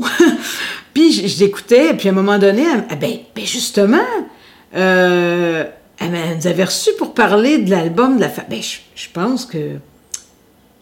En tout cas, non, elle m'avait reçu moi par après pour, pour- une autre raison, je sais pas. Puis franchement, là, je m'étais dit, wow. Non, c'est quand elle m'a reçu avec toi, Martin. Mais là, je m'étais fait commencer à me dire, hey, puis elle m'avait dit, tu devrais faire de la radio, toi. Mais je m'étais dit, ben j'aimerais ça, mais c'était resté là. Puis là, j'avais écouté quand il y avait eu le verglas et tout. Là, je m'étais dit, je veux le faire absolument. Puis là, ben, c'est là que j'avais eu envie d'aller voir Diane. Puis j'avais dit, ben comment on fait pour, pour, rentrer ici, tu sais, faire une émission ici? Moi, je veux le faire. Elle m'avait dit, il faut que tu soumettes un projet d'émission. Puis elle m'avait expliqué qui allait voir, puis quoi présenter, comment euh, faire ça. Puis je l'avais fait. Puis j'ai été euh, reçue en entrevue. Et c'était drôle parce qu'il y avait une, une- une- une jeune animatrice qui avait essayé d'en faire une émission country. Elle faisait jouer du country américain, puis elle faisait ça, elle, euh, tout de suite après. Elle faisait ça le samedi après-midi, elle. Puis, elle a fait ça peut-être deux semaines, puis à un moment donné, elle a juste décidé de ne pas se pointer. Bon. Mais pendant qu'elle a décidé de ne pas se pointer, moi, je venais de passer l'entrevue. Puis on m'avait dit, ben, dès qu'il y aura. Tu sais, on m'avait dit, ben, tu, tu vas, tu vas avoir une place assez vite, peut-être, parce que là, je pense qu'il y en a une émission qui est en train de foirer, là, tu sais. Puis finalement, on m'avait dit, ben, euh, tu t'es-tu toujours prête? Oui, ben, tu, tu commences samedi. J'avais eu comme juste quelques jours pour me, préparer. Puis là, ben, à l'époque, j'avais Jacques qui venait avec moi puis qui assurait ma mise en onde parce que là, franchement, euh, il n'y avait rien d'adapté là-bas. Puis c'était vraiment euh, sais, il n'y avait rien, rien d'adapté pour moi là. Fait que Jacques faisait ma mise en onde, mais fallait que je prépare toutes mes, mes émissions d'avance, j'apportais mes CD, fallait que je construise des feuilles de route. Là-bas, c'était très, très discipliné. Fallait, fallait que les, la directrice des programmes sache exactement ce qu'on ce qu'on avait fait tourner, puis il y avait une, proportion français-anglais, puis en tout cas, il y avait... Non, c'est pas vrai, moi j'avais de l'anglais, mais après j'ai connu les, les, quotas. Mais là, c'était juste anglais.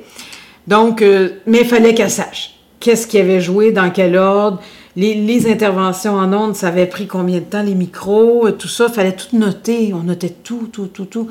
Euh, mais j'ai fallu que j'apprenne sur le tas, puis rapidement, là.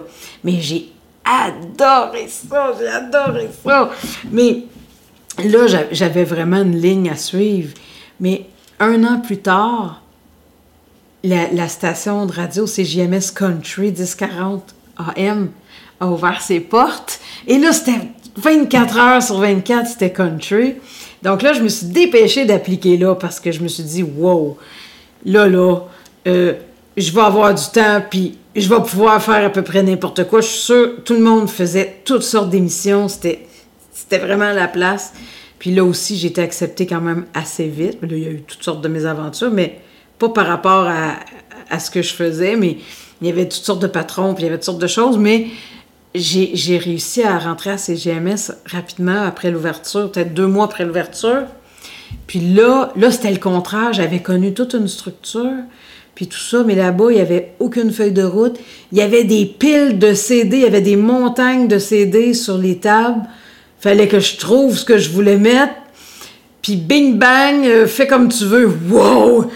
Là, c'était tout un autre concept. Là, c'était fou. Mais euh, bon, on s'est ajusté à ça, hein, puis on a fait ça.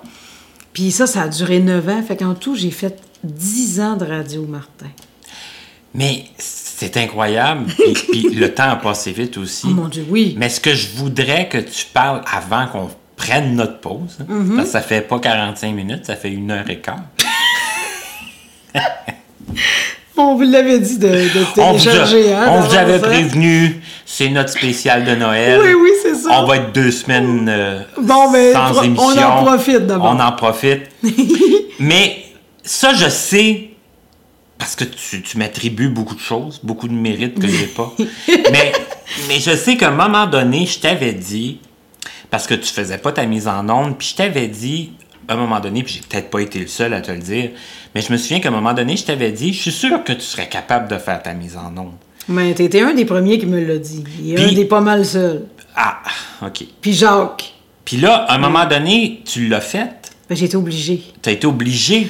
Mais comment ça s'est passé? Ben, c'est parce qu'à un moment donné, euh, bon, au début, on était bénévoles hein, parce que la station commençait, donc on, était tous d'accord pour, pour aider pour, la démarrer et tout. Mais à un moment donné, s'est installée une véritable structure d'entreprise et tout. Et là, on a commencé à être rémunéré. Sauf que, il n'y avait quand même pas un gros budget salarial.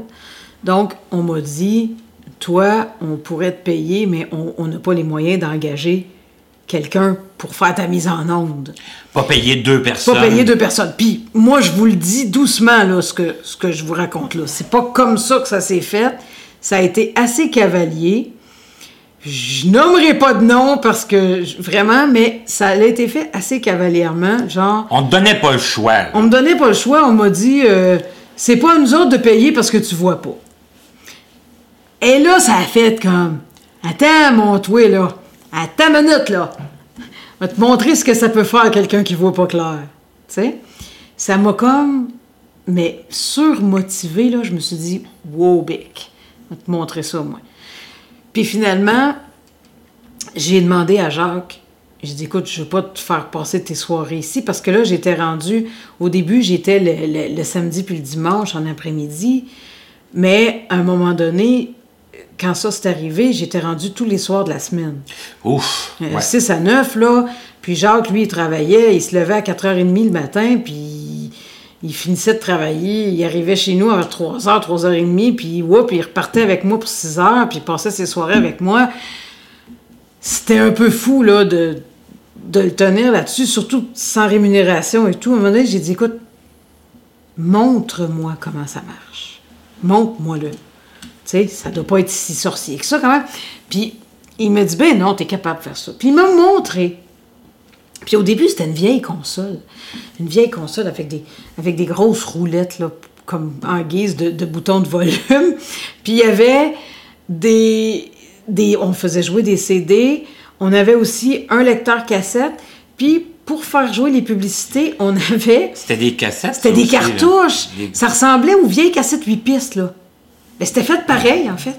C'était... Le même principe. Oui, oui, oui, la même chose. Puis quand la, pub était finie, la cartouche arrêtait. Mais des fois, il y en avait qui faisaient défaut puis qui construisaient, il fallait les arrêter nous-mêmes. Mais généralement, ça s'arrêtait. Mais il fallait quand même que tu restes pas loin, puis qu'aussitôt que ça finit, tu partes l'autre cartouche.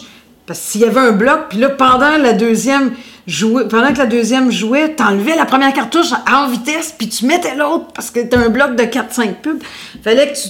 Fait que moi, je préparais quand j'arrivais, je préparais toutes mes cartouches d'avance, puis j'avais mis des, petits mots braille, parce que c'était tout numéroté, puis j'avais mis, j'avais tout mis des, des, Puis j'avais une petite liste à suivre avec tel numéro, tel numéro, tel numéro, à telle heure, puis là, j'amenais tout ça près de la console, puis là, là j'enchaînais ça, bing, bang, bang. Mais j'avais tout appris, mais il n'y avait pas encore d'ordinateur, là, pour la mise en onde. Il y en avait un dans la production qui faisait jouer la musique la nuit, mais il n'y avait encore rien en ondes là, dans le studio principal. Donc, on, avait vraiment tout ça à manipuler.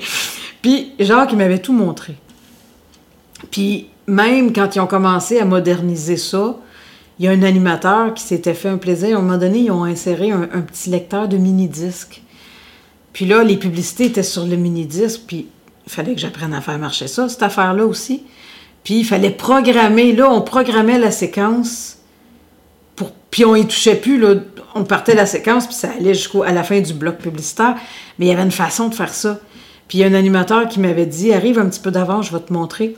Puis il m'avait dit Moi, je vais te le montrer parce qu'il y en a ici qui aimeraient bien ça que tu te plantes. Puis tu te planteras pas. Wow. Fait que, tu sais, mais j'ai toujours été protégée, tu sais.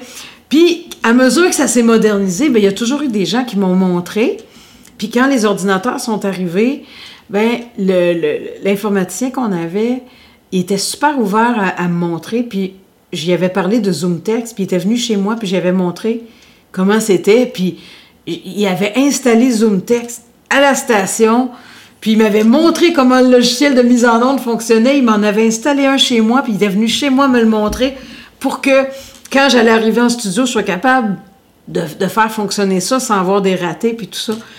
Puis je faisais, je faisais rouler tout ça.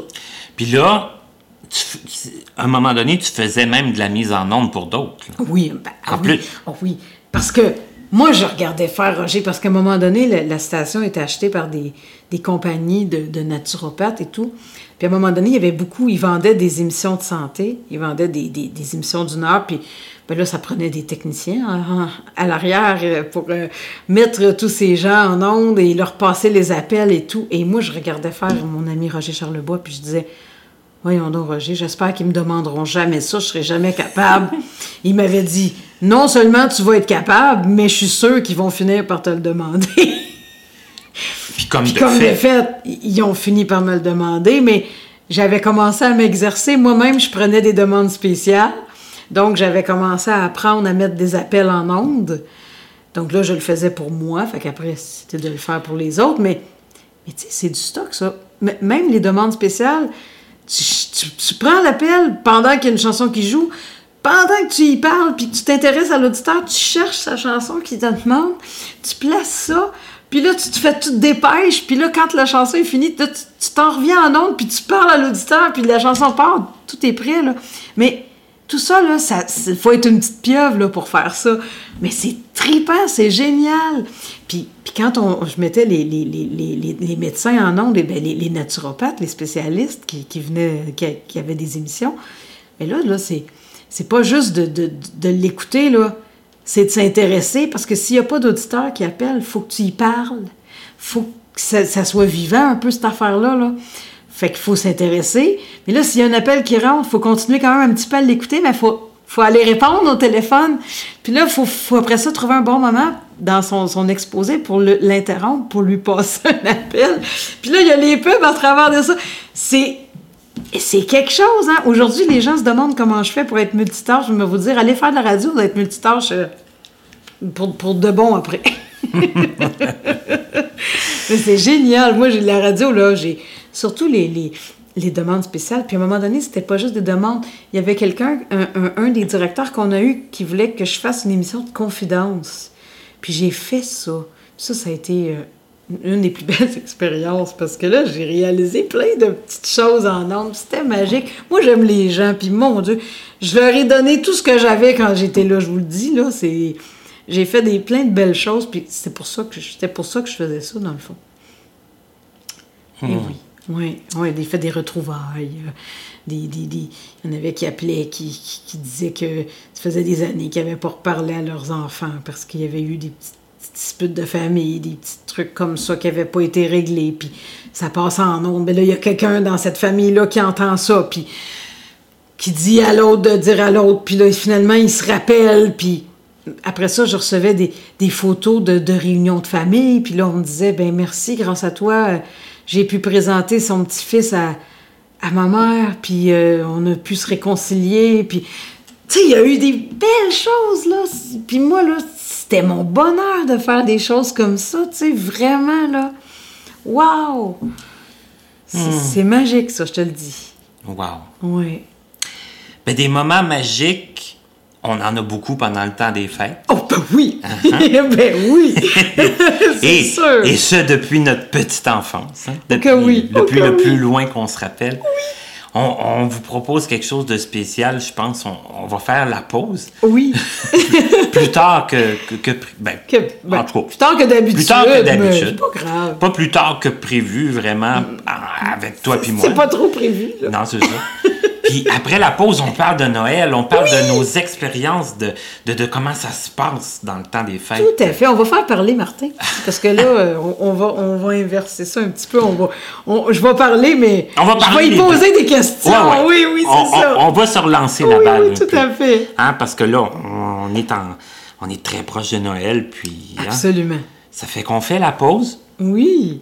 Tout de suite après, on parle de Noël, on parle du temps des fêtes. Absolument. Notre émission, qui en réalité, c'est notre émission du temps des fêtes.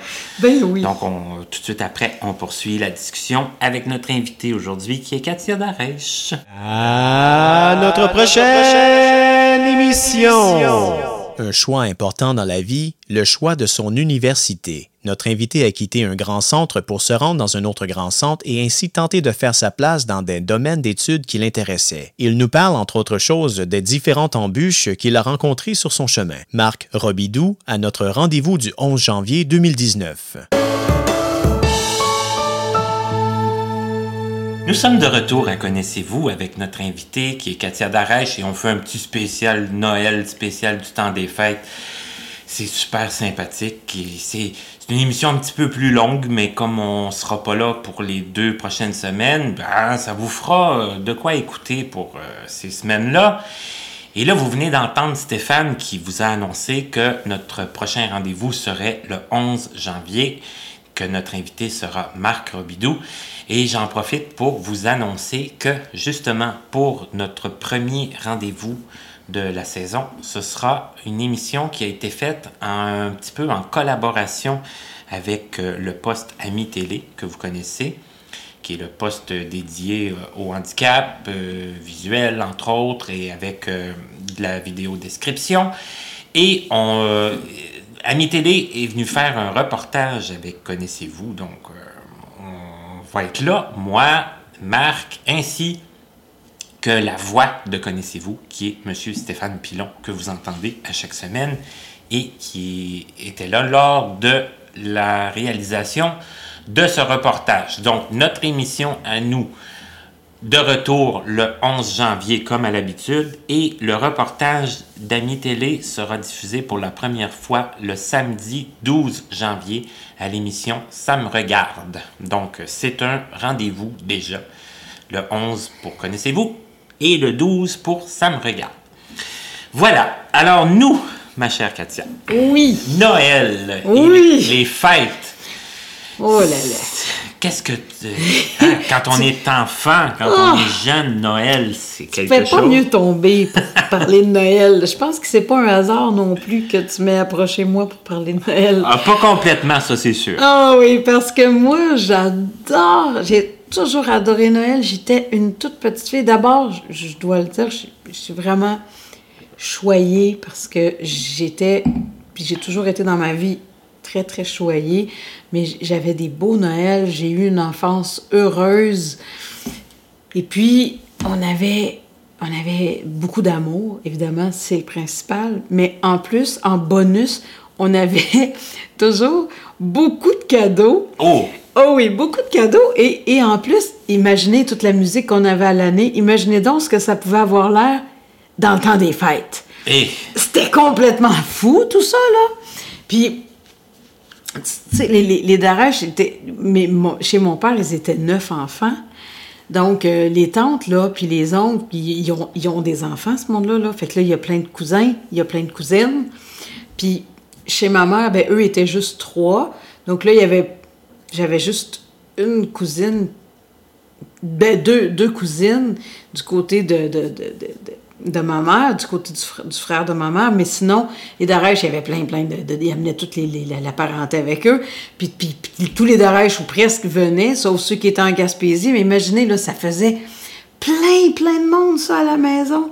je comprends. C'était complètement fou. Puis là-dedans, là, il n'y a pas juste euh, ceux qui ont fait carrière là, qui chantent. Et- toutes les, les, les, les mononcles, puis les matantes, puis les... les- Il y en a plein qui chantent bien, là. Qui, puis, puis des, des cousines, puis tout ça. Puis des cousins.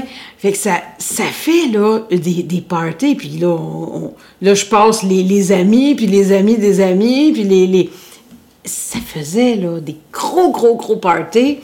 Puis ma mère, elle aimait ça décorer. Elle mettait beaucoup de décorations. Puis, puis au début, moi, quand j'étais petite, mon père, il tenait beaucoup aux sapins naturels. D'ailleurs, il fait encore et toujours des sapins naturels, mon père.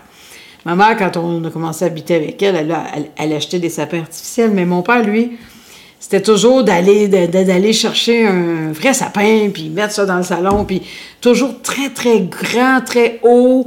Puis ma mère, elle décorait, puis c'était mille lumières dans le sapin, là. C'était ça, là. C'était des... Plein, le plus de lumière possible. Puis elle disait, là, elle s'arrangeait pour qu'il y en ait au moins mille. Puis c'était plein de guirlandes, plein de boules, plein de choses. Il y avait... Puis, ça, c'est sans compter les lumières qu'elle mettait autour de chaque fenêtre pour que vraiment le soir, là, ça illumine. Puis elle en mettait partout. C'était magique. Elle aimait ça beaucoup. Euh, tu sais, mettre ça beau, puis mettre ça flamboyant et tout. Puis il y avait de la musique, puis mon père, il faisait jouer de la musique de Noël.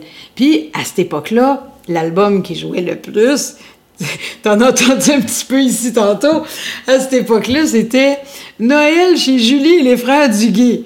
et moi, là, je vous parle de ça, là, on est peut-être en 80, là, même 78, 19, là, dans ces années-là. Puis l'album est sorti, je crois, en, en 77. Puis tu sais, c'était ça qui jouait chez nous, là. Aujourd'hui, on écoute ça, on fait « Waouh, ça fait longtemps! » Mais moi, j'aime encore ça. Ça me fait lever le poil sur les bras, puis c'est encore directement branché au cœur. Parce que c'était ça qui jouait chez moi quand, quand je m'assoyais dans le salon, où il y avait le sapin, au pied du sapin, puis je brassais mes cadeaux pour essayer de deviner. Parce qu'il y en avait plein! Il y en avait beaucoup, là. Puis mes parents, là, on avait au moins trois cadeaux chacun. Puis j'avais mon frère Mathieu, qui était, qui était mon frère plus vieux. Puis lui aussi, là, il en avait au moins trois. Puis moi aussi, au moins trois. Puis là, mes parents se faisaient des cadeaux aussi. Fait qu'il y avait comme au moins une dizaine, 10, 12 boîtes en dessous de, de ce sapin-là. Puis, puis c'était pas des petits cadeaux. Fait que des fois, il y avait des gros, des gros, gros, gros cadeaux. On disait, mon Dieu, c'était à qui ce gros cadeau-là? Puis quand on se faisait dire, ben ça, c'est à toi. Puis moi, je me rappelle une fois, il m'avait donné un jeu de Monopoly bref. Je sais pas si tu te rappelles d'avoir déjà vu ça, euh, Ben Martin. oui. Mais ça se plie pas, ça, là. là. Ça faisait un gr- une grande, grande boîte carrée, là. Puis c'était immense. Puis ça prenait euh, presque tout le tour du sapin. Je dis, mon Dieu, mais voulez-vous bien me dire c'est quoi ce gros, gros cadeau-là? Puis une année, j'avais eu une chaise de bureau. Une chaise à roulettes, là. Oui. Mais évidemment, c'était pas la chaise qui était dedans. Ils ont pris, le- ils ont pris soin de la monter avant, mais ils ont mis quand même la boîte de la chaise Donc, c'était immense. Mais il n'y avait rien dedans, il y avait juste les papiers, mais, mais quand même, il avait emballé la grosse boîte de la chaise. Uh-huh. Fait que là, puis ma mère, a dit, ben c'était toi, ça, ce gros cadeau-là. J'étais. j'avais du mal à lever ça quand même, puis je voulais pas tout démolir le sapin en voulant lever ça puis me promener avec la boîte. Fait que je ne touchais pas, mais mon Dieu! Fait qu'il y avait toutes sortes de surprises, puis il n'y avait rien qui les arrêtait, là. On avait toutes sortes. La poupée sophistiquée qui parle, qui fait ci, qui fait ça, ou le jeu qui allume, ou qui. qui tu sais, je veux dire, la patente que tout le monde veut avoir cette année. Mais c'est sûr qu'elle était en dessous de notre sapin, là. Il y a un de nous deux qui l'avait. c'était vraiment ça chez nous. Fait que j'ai été choyée, puis il y avait toujours plein de monde. Fait que moi, pour moi, ça veut dire la famille, ça veut dire la musique, ça veut dire euh, les tourtières. Ma mère, faisait, faisait, faisait ses tourtières. Elle avait la, recette de, ma grand-mère d'Arèche, fait que c'était toute la tradition des d'Arèche qu'elle avait appris à, faire. Puis on appelait ça des pâtés au couteau parce qu'ils coupaient toute la viande à la main tout vraiment hacher la viande ah, oui. eux-mêmes à la main. Là. Des fois, ils se mettaient deux, trois pour faire ça parce qu'ils en faisaient beaucoup, puis ça prenait une journée. Là. mais ils le faisaient. Puis, tu sais, il y avait. Fait que c'est tout, c'est les pâtés au couteau, c'est. Euh, c'est les cadeaux, évidemment. C'est la joie, l'émerveillement dans nos yeux, dans notre cœur. C'est sauter de joie, c'est bondir. C'est. Ah! Moi, je, moi, moi, j'adore. Puis c'est resté ça. Après, je l'ai fait avec mon fils. J'ai essayé de faire la même chose. Quand tu as un enfant, là. Ah, tu peux pas passer à côté. Tu peux pas. Puis moi, même, j'ai jamais débranché de ça, mais imaginez-vous avec un, un, petit bout de fils, là, qui, qui est tout émerveillé, puis qui tripe. Et lui aussi, c'était pareil, là. Le cadeau qu'il voulait, puis le, le PlayStation, puis le GameCube, puis le, le, le, je sais pas quoi. À un moment donné, il voulait même une basse électrique parce qu'il voulait suivre des cours de baisse. Mais il y avait une baisse en dessous du sapin? Moi, je vous le dis, il y en avait une. On avait. Eric avait emballé, euh, mon, mon conjoint, il avait emballé un.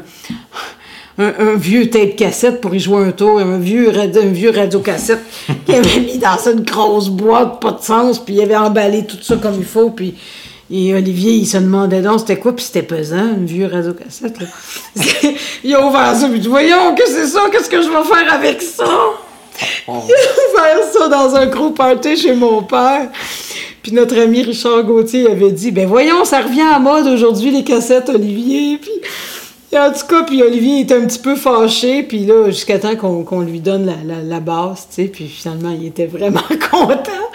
Mais tu sais, moi aussi, j'ai voulu recréer. J'aurais pas pu dire, ben Olivier, cette année à Noël, t'auras pas de cadeau. Tu sais, moi, je sais que ceux qui l'ont vécu, c'était pas de la faute de personne, puis des fois, on n'a pas tous eu la même chance. Mais moi, je me, j'ai vraiment de la gratitude parce que mes parents... Euh, nous ont, nous ont beaucoup choyés. Puis moi, j'ai fait la même chose avec mon fils. Puis, bon, euh, puis même par après, moi, tu sais, je fais toujours tout pour faire des beaux cadeaux. Puis j'aime ça. Tu sais, pour moi, c'est resté. Je pourrais pas passer un Noël sans donner quelque chose à déballer. Je pourrais même pas juste dire, tiens, euh, je vais te faire un virement, là, puis achète-toi quelque chose avec. Je veux pour moi, ça prend une boîte là, que j'ai emballée puis que je mets en dessous du sapin. Il y a un petit suspense. Il y a un suspense de c'est quoi? À déballer, là. Oui, mhm. vraiment, euh, pour moi, c'est. Puis moi aussi, je veux la même chose. Tu sais, il y a des années où Eric et moi, on s'est donné la même affaire, là. Mais il y avait quand même un emballage. On s'est donné un portable une fois, tous les deux, là. Tu sais, ou un iPhone chacun, ou je sais pas. Des fois, c'est arrivé parce qu'on voulait vraiment la même, même chose à ce moment. Mais on emballait ça différemment, tous les deux, pour pas que ça allait trop l'air d'être pareil. Puis on, on, le fait. Vous procédiez à la ben, distribution ben des, oui, cadeaux. Ben oui! Même si euh, c'était la même chose, ou même si. Euh, ou des fois, si. Bon, c'est arrivé des années où on, c'était plus compliqué. Des fois, les cadeaux étaient moins gros, c'était pas toujours des iPhones non plus, mais il y avait toujours une boîte. Il y avait toujours quelque chose de cute. Même puis même à un moment donné, on a commencé à se faire des petits bas de Noël parce que mon père, lui, il fait encore des bas. Il, vraiment, il achète des bas de Noël, puis il met des affaires dedans, puis c'est comme un petit, une petite entrée, là, une petite amuse, un, petit truc qu'il donne euh, aux enfants avant de donner plus gros, là, tu sais. OK. Il fait pas ça avec les adultes, il nous donne pas des bas, mais euh, encore à ses petits-enfants, mon frère, il a, a une petite fille d'à peu près 7-8 ans, là, puis il fait encore ça pour Yasmine. Je suis sûre que cette année, il va lui donner un bas. Je suis sûre. Puis, tu sais, il a fait ça pour Olivier, il a fait ça pour, tu sais... Puis nous, euh, moi puis Eric, à un moment donné, on le faisait, on se faisait des petits bas, on mettait des, petits, trucs dedans pour, le fun, puis après, on se donnait les, les. Fait que pour moi, c'est super traditionnel. Tu sais, je suis pas super conventionnelle dans la vie, mais Noël, c'est important. C'est fort. Mais toi, Martin, Ben moi, nous autres aussi, c'est assez traditionnel quand même. Mais je te dirais, bon, il y, a eu de, y a eu, ça l'a changé un peu. Au début, je te dirais, quand j'étais vraiment jeune, là, quand j'avais euh, 5, 6, 7 ans, là, euh, les, les, les réveillons, ça se faisait chez ma marraine, chez ma grand-mère ou chez ma mère. C'était, ça l'alternait un peu comme ça, les trois. Ah oui. Mais, mi- ma mère, sont 12 enfants chez eux. Oh là là! Bon, à un moment donné, ils trouvaient que ça se, bon, ça se faisait tout le temps à peu près chez les mêmes. Puis la famille grandissait aussi. Parce. Ben que, oui. bon, forcément, il y avait des, des, des cousins et des cousines qui, qui, qui, qui venaient au monde aussi. Parce que Ben oui. je pense qu'on est 17, euh, 17 petits-enfants. Oh. Ça fait que, bon. À un moment donné, on a décidé de louer une salle. ben oui, Ça fait qu'on louait une salle, toute la, toute la famille. Comme il était 12 enfants, c'était c'était pas cher. ben non. Et puis, on faisait un échange de cadeaux. Ah, c'est c'est bon, ça. Oui! Wow. Mais tu sais, c'était compliqué un peu, hein, parce que fallait faire l'échange quand tout le monde était là. C'est qu'on- on- nous autres, ce qu'on faisait, c'est que tout de suite après le, le- après l'échange de cadeaux proprement dit, on, on refaisait la pige pour l'année d'après. Ah, Fait mais c'est pas faisait bête. ça un an d'avance. Hmm. Ça qu'il fallait pas perdre quand même notre, euh, notre petit coupon Notre pour coupon, ouais. se souvenir de Qui- qui vous avez pigé. Qui on avait pigé. Puis ça arrivait tout le temps qu'il y en avait. Qu'il l'oubliait. Qu'il oubliait, oh, ouais. non, non, non. Mais ça, ça créait quand même des, des beaux moments de familiaux avec toute, Ben la, oui! toute la famille, toutes, le- toutes les, Wow. les frères et sœurs. Du côté de mon père, c'était euh, c'était ma grand-mère qui nous recevait pour le dîner. euh, à Noël puis au jour de l'an. Mm-hmm. Et encore là, à un moment donné, ben, ça a été la même chose. Hein? La maison était trop petite, c'est que c'était une salle. Puis euh, ma grand-mère, euh, ben, ma grand-mère, elle, elle- est décédée. Elle avait 97 ans quand même. Et puis, elle, elle a eu sa maison là euh, quasiment jusqu'à l'âge de 90 ans. là. Je me souviens plus exactement à quel âge, mais Oh, wow. euh, elle nous recevait là. euh, elle nous a reçus longtemps. Jusqu'à temps qu'à un moment donné, elle décide, elle aussi, là, de, de prendre une salle puis de faire faire le, le, le buffet, là, de faire faire un, Mm-hmm. Ouais. un repas. Oui, parce que c'est vrai que quand on était petits, hein, c'est vraiment nos parents qui faisaient, ou, les tantes, ou les, les je sais pas, c'était, mais aujourd'hui, de plus en plus, hein, c'est, des buffets où chacun apporte, euh, hein, je sais pas toi, là, mais c'est ça, toi tu parles de buffet, mais oui, effectivement, c'est moins une seule personne qui se tape tout, tout- toute la bouffe, là. Ben, c'est beaucoup de c'est beaucoup de travail pour une même personne, pour vrai. un groupe de un vrai. petit groupe de personnes.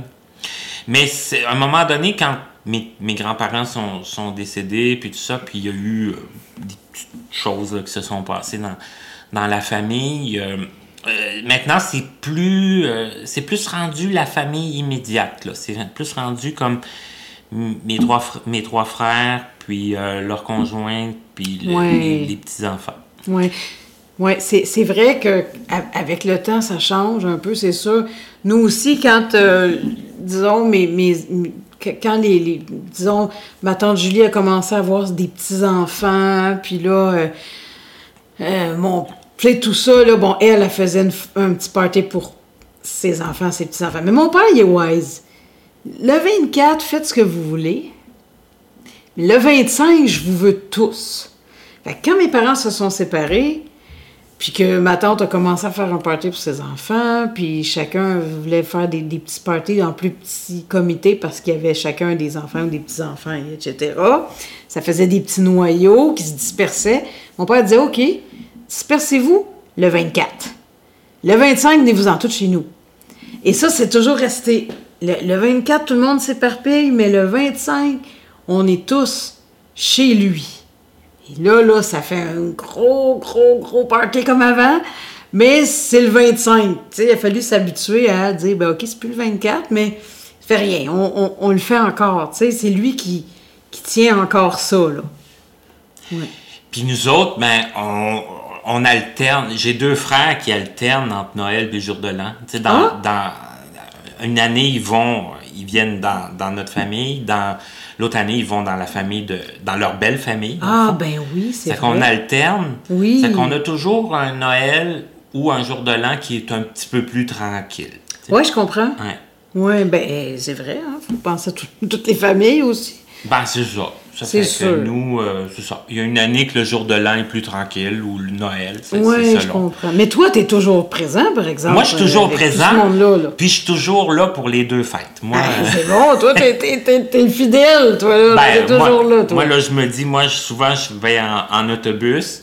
Ça coûte quand même plus de 200 dollars aller en Abitibi en autobus. Quand même, hein? C'est que je me dis aussi bien en profiter. Ben oui. Et puis en plus, où je travaille, bien mon, mon, mon, mon ancien patron, on pourrait dire, vient de l'Abitibi, c'est qui sait exactement c'est où. Hein? Ça Mm-hmm. Ben fait que oui. moi, quand j'ai dit, euh, moi, je, à Noël, je veux prendre ça off, là, puis je veux euh, partir pour les deux fêtes, ben, il a très bien compris aussi. Hein? Ben oui, c'est sûr. Et ça se poursuit, ça aussi, parce que, bon, ma, ma nouvelle patronne, c'est- la fille de mon ancien patron. Ça fait que Ça- la tradition se poursuit, ils comprennent, elle te comprend elle aussi. la, la compréhension se poursuit. Mais oui, mais oui.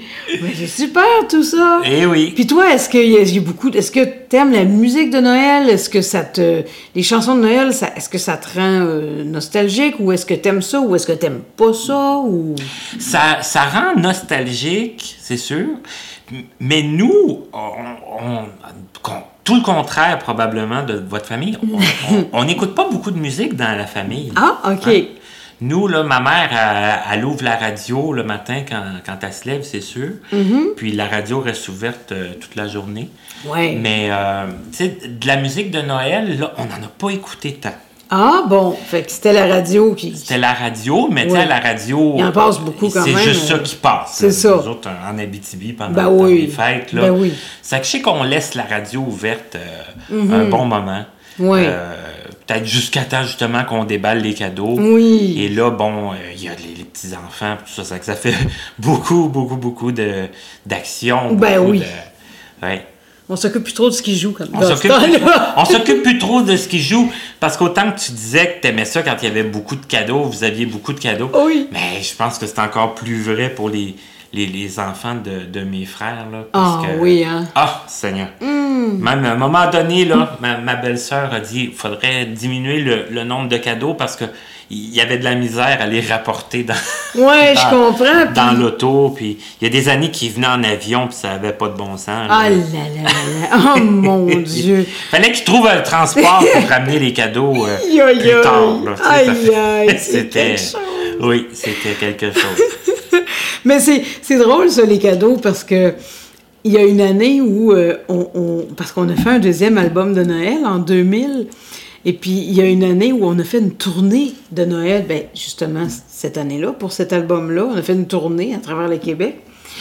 Et là, ben, il y avait mon fils. Mon fils avait, mon fils avait 5 ans.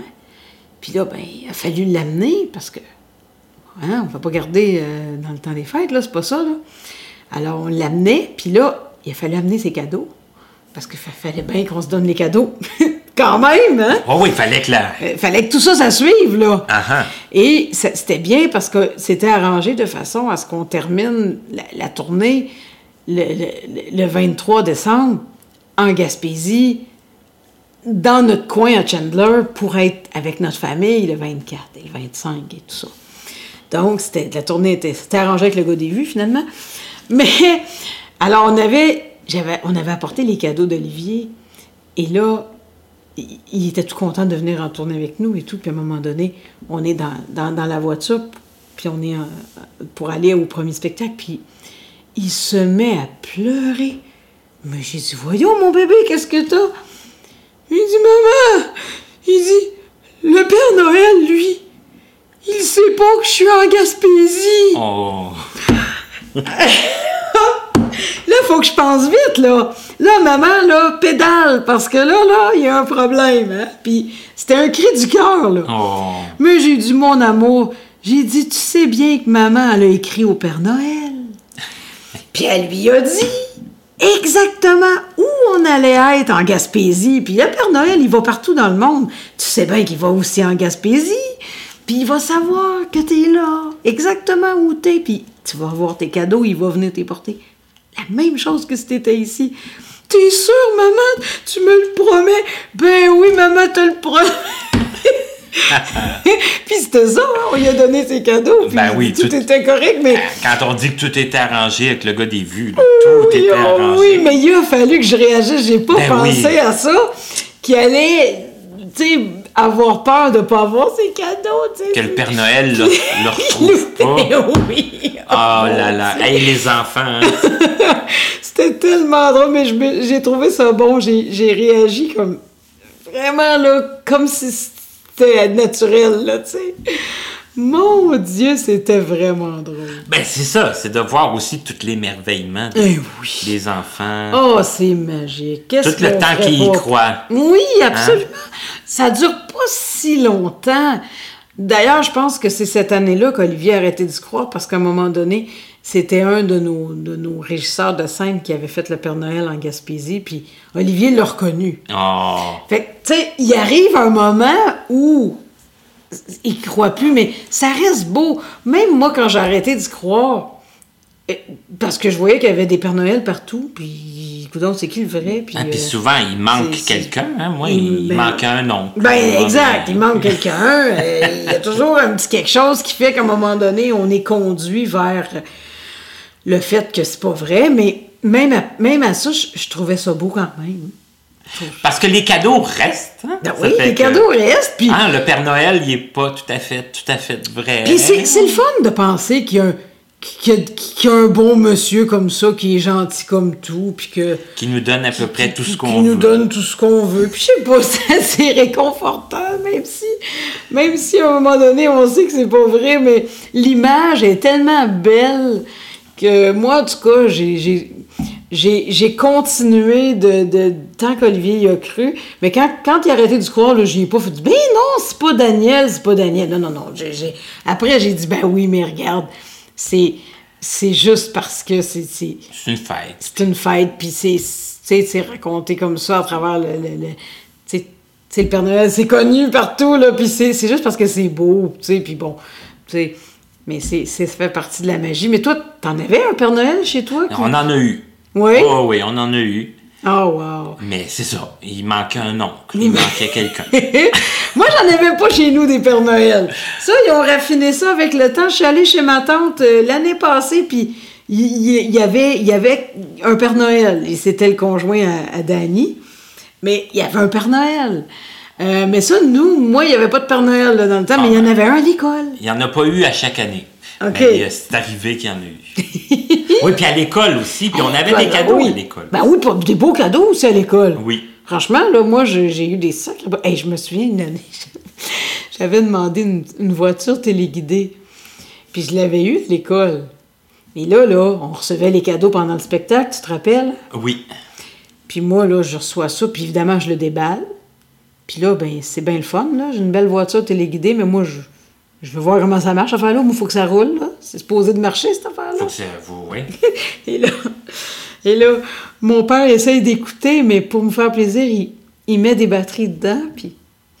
Puis là, ben, sauf que il n'y avait pas de batterie dans la télécommande. Fait que là, moi, j'allume ça, toi, puis je, fais rouler ça. Ça part! La petite voiture rouge, toi, elle s'en va, puis elle elle fonce dans la, la, scène au bout du gymnase. Oh non. C'est passé, tout le monde a éclaté de rire. Pendant que je sais pas qui qui essayait de parler ou de distribuer d'autres cadeaux et tout ce qu'on entend, c'est Vouh! Et la voiture qui s'en. Aïe, aïe. Je savais me faire remarquer dans les spectacles, moi, je sais pas. Non, mais c'était pas pour ça. J'avais pas réalisé que il y avait pas encore de batterie dans télécommande, puis que je savais pas comment Ouais, ben la ça. diriger, là. Je, je pensais pas qu'elle allait partir comme une flèche comme ça. Sans, ouais, c'est ça, sans la, sans la, la, la télécommande. Puis mon fond. père aurait pas pu me refuser grand-chose, fait que il m'a laissé... Puis comme par hasard, il y avait des batteries dans ses poches? Non, mais je pense qu'il y, en avait dans la, boîte, boîte. mais tu sais, il n'y a pas eu le temps d'en mettre dans télécommande que... Que c'était déjà Moi, parti. c'était déjà parti. oh, c'est-tu de la magie, ça? Puis nous, on a recommencé à faire l'échange de cadeaux. Oui, maintenant. vous le faites encore? Oui, mais là, on le fait gérer par un site internet. C'est vraiment génial. Mais c'est cool, ça! Ben oui. Parce que vous n'êtes pas obligé d'être tous là en même temps puis de le faire, un an d'avance, Une là. pige euh, traditionnelle, là, mais on a, on reçoit le nom de la personne, puis avec sa- ses suggestions de cadeaux, puis c'est Ben, c'est génial, ben, ça! certain. Wow! Certain, certain. Mais c'est bon que vous ayez gardé ça. C'est c'est le fun d'échange de cadeaux aussi. C'est- C'est c'est une surprise. Puis la, la personne qui te le donne, ben, tu sais, tu sais pas c'est qui, mais c'est c'est quand même une attention de cette personne-là. Ça reste, c'est des beaux souvenirs, ça, je trouve. Exact. Moi, j'en ai pas vécu beaucoup des échanges de cadeaux, mais au travail, euh, des fois, ça a été plus au travail, mais j'ai j'ai toujours aimé ça aussi. Faire ça, c'est bien. C'est cool, ça. Puis c'est pas, c'est pas la, la grosseur du cadeau qui est- Ben non, ben non. C'est le- c'est l'intention. Absolument. C'est de choisir un cadeau qu'on sait que la personne va aimer. Tu sais, que, que tu choisis quelque chose en, en pensant à cette personne. C'est ça, la magie. Puis Ouais. moi, j'en ai des petits cadeaux, là, encore, que j'ai reçus dans un échange de cadeaux assez JMS, euh, une tasse, euh, ou même, euh, il y a deux ans, on avait fait, à- au travail, on avait fait un jeu des, des lutins. Puis là, ben... Ah oui. Puis là, ben, avec ça, ben, le lutin, ben, il, donnait des, il nous donnait des cadeaux, notre lutin. Puis moi, ben, j'avais reçu une belle doudou, là, une belle couverture douce, douce, douce. Puis je l'ai encore, puis je l'aime, tu sais. Fait que c'est pas obligé d'être énorme, là. C'est juste la- l'attention qui est là, puis qui fait que, mon Dieu, on, on est heureux, là. Quand on, moi, en tout cas, quand j'utilise un cadeau que j'ai eu, je pense toujours à la personne qui me l'a donné. C'est fou, hein? Et à chaque fois, je pense à la personne qui me l'a donné.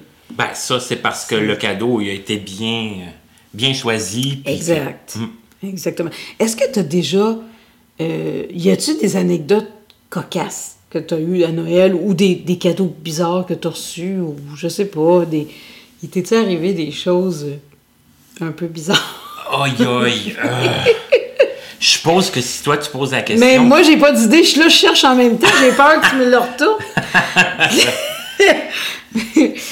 Ah, des affaires bizarres. euh. ben, comme je disais, des fois, les gens ils oubliaient les, les, les gens qui pigeaient. oui. Puis je me souviens qu'à un moment donné, c'était dans les premiers temps que j'étais en appartement. Puis euh, là, bon, on, a toujours hâte de savoir qui nous a pigé, Ben oui. qu'est-ce qu'on va recevoir comme cadeau. Ben oui. Et puis là, bon, le temps passe, puis les gens se donnent le cadeau, puis mon, mon tour arrive pas. Et là, je commence à me dire, ben, OK, j'ai été dans ceux qui ont été oubliés Oh. par la personne. Et là, ma tante, c'est ma tante Martine, je peux la nommer. Oui. c'est la, c'est la sœur de ma mère. OK. Elle a oublié. Elle, Oh. elle a oublié qui qu'elle a pigé. Oh. Mais elle dit T'as-tu une machine à café, toi, Martin, chez vous? Puis j'en avais pas. OK.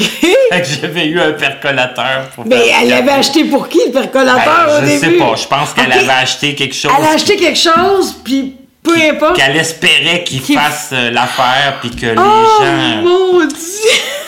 les gens sont susceptibles d'utiliser là. Oui! Puis ça s'était avéré que moi j'en avais pas, puis que ça faisait, ça Mon faisait Dieu, mon affaire. ça a bien tombé, dans le fond. oui. Mais c'est ça, tu sais, tu dis tout le temps, oh mon Dieu. Puis c'est arrivé aussi que j'étais dans les derniers à, à recevoir mon cadeau, puis que j'avais pas été oublié, mais que je pensais sérieusement que je l'avais oui, été. oui, là. oui, oui. Puis que la personne qui m'avait pigé, mon oncle ou mon cousin, vous disait, mais non, t'as pas été oublié. Tiens, Tiens ton cadeau. Ça se Oh, c'est drôle, franchement. Ça, ça, ça, laisse place à des, des, des, des moments spéciaux. Hein? Puis là, un an ou deux, mon frère, j'ai un frère qui travaille au journal Le Soleil, puis eux autres, ils font un... À chaque année, ils font... Ils, reçoivent des livres puis des CD, tu sais, pendant l'année pour Ah qu'ils en- oui. qu'ils en parlent dans le, dans le journal, oui. Puis à la, à la fin, ils font une vente de, de ces CD-là puis de ces livres-là. oui. Puis il donne l'argent à une, une œuvre de charité. Mm-hmm. Et puis mon, mon frère, lui, il achète toujours des choses pour nous donner. OK. Tu sais, un livre ou un CD. Mm-hmm. Puis euh, à un moment donné, on, on- on s'en va chez Jean Coutu. Puis, tu sais, chez. ben, je sais pas si je devais le nommer, en tout cas. On s'en va dans une pharmacie. Puis moi, tu sais, bon. Je regarde sur le comptoir, puis je vois des CD, puis moi j'aime ça les CD. Ça fait Ouais, que je demande à mon frère, j'ai dit, c'est quoi ce CD-là? Puis il me dit, oh, c'est telle affaire, tu sais, je me souviens pas c'était quoi. Mm. Il me dit une affaire par rapport, tu sais. Mm-hmm. Et là, le soir, il me donne euh, euh, le cadeau qu'il a acheté dans, dans, dans cette vente de, de CD-là. Mm-hmm. Et là, c'est un, c'est un- Bon, forcément, c'est un CD qu'il savait que je voulais, Mm. mais c'était le. Ben, c'était pas le CD qu'il y avait sur le comptoir, là, mais c'était c'était le même CD qui était sur le comptoir puis que j'aurais pu être intéressé d'acheter. OK. Il m'a pas dit que c'était la, la bonne affaire. Il t'a pas dit la bonne affaire. Pour pas que je l'achète. Oui, oui, oui. Sachant qu'il était en dessous du sapin. Ah, c'est drôle. Fait qu'il t'a donné une fausse information pour être sûr que tu l'achètes pas, vu qu'il te, il te le donnerait. C'est ça. Ah, c'est drôle, ça. Puis c'est sûr que je l'aurais acheté sûrement. Mais oui, je comprends. Fait qu'il oh, me connaissait très bien, là. Oh, oui, oui, oui, oui. oh, c'est très drôle, ça. Wow. Toi, t'as-tu trouvé quelque chose de. De bizarre, non? Non, non, Ah. j'ai il veut pas rien. Ah, là, trouvé de l'intervieweuse bizarre. est bien pognée, hein? Ouais, c'est ça, j'ai lancé une question. euh, Une question Une piège. question piège que j'avais pas de réponse pour y répondre. Eh, bref, je pense qu'on va. On va aller fêter. On va aller fêter, c'est une sacrée bonne idée, ça. Mais toi, Katia, là, récemment, ton père a sorti un album. Oui. Et sur cet album-là, tu chantes une chanson Oui. qui, qui est magnifique. Oui. Et en, ben, l'album est magnifique. Hein? On, on l'a écouté récemment, puis j'en revenais pas comme. C'est un album qui, qui s'écoute bien, que ça, ça passe vite. Hein? Tu te dis, Hey, on est déjà rendu à la dernière tune. Puis Oui. il y a quoi Il y a 14 chansons? 14 chansons sur C'est- l'album. C'est quelque chose quand Oh même. oui. Oui. Et puis là, il y a la collaboration de toi, il y a la collaboration de, de tes. Ma soeur ta- Émilie, mon sœur, frère Dan. Et puis, euh, c'est ça. Il y a trois duos sur l'album. C'est les chansons avec chacun d'entre nous. Sinon, ben, les 11 autres chansons, c'est mon papa tout seul. Et puis, euh, ça passe très vite, c'est sûr. Il y a des grandes chansons là-dessus. Il s'est livré vraiment au maximum. Puis, euh, l'album s'appelle Ma maison favorite. Puis, en tout cas, si vous avez la chance de tomber là-dessus, là, vous ne serez pas déçus. C'est vraiment du Paul Darèche à son meilleur. Puis moi, la, la- la chanson que, que je chante avec lui là-dessus, ça nous a été composé par Luc de la Rochelière et sa conjointe Andrea Lindsay. Puis la chanson s'appelle Cœur ouvert, yeux fermés. Puis euh, non, non, c'est pas une chanson triste sur le handicap. C'est sûr que ça, ça, ça insinue la chose, mais c'est, c'est, juste bien dit. C'est juste comme quoi mon père et moi, on s'est beaucoup réunis dans la musique et non pas dans, dans le paraître ou dans, dans, toutes sortes d'autres affaires, mais que c'était vraiment avec notre cœur, puis avec nos, oreilles, puis qu'on a tissé notre lien. C'est, tu sais, Luc de la Rochelière, moi, je l'ai rencontré une fois dans ma vie, là, euh, ce monsieur-là, parce qu'il était venu voir un jeune à l'hôpital Marie-Enfant quand j'étais hospitalisée là-bas. Il était venu voir un jeune qui l'admirait beaucoup. Mais il me connaît pas vraiment, tu sais, à part de m'avoir vu dans, dans la cafétéria de Marie-Enfant, là, une fois. Mais je sais pas comment ils ont fait pour, pour tomber aussi euh, pile que ça, mais il a décrit, puis je, lui, d'ailleurs, je lui ai écrit à Luc de pour le remercier, puis j'ai dit, tu pouvais pas, vous pouviez pas mieux dire, là. C'est la relation de mon père et moi, c'est exactement ça.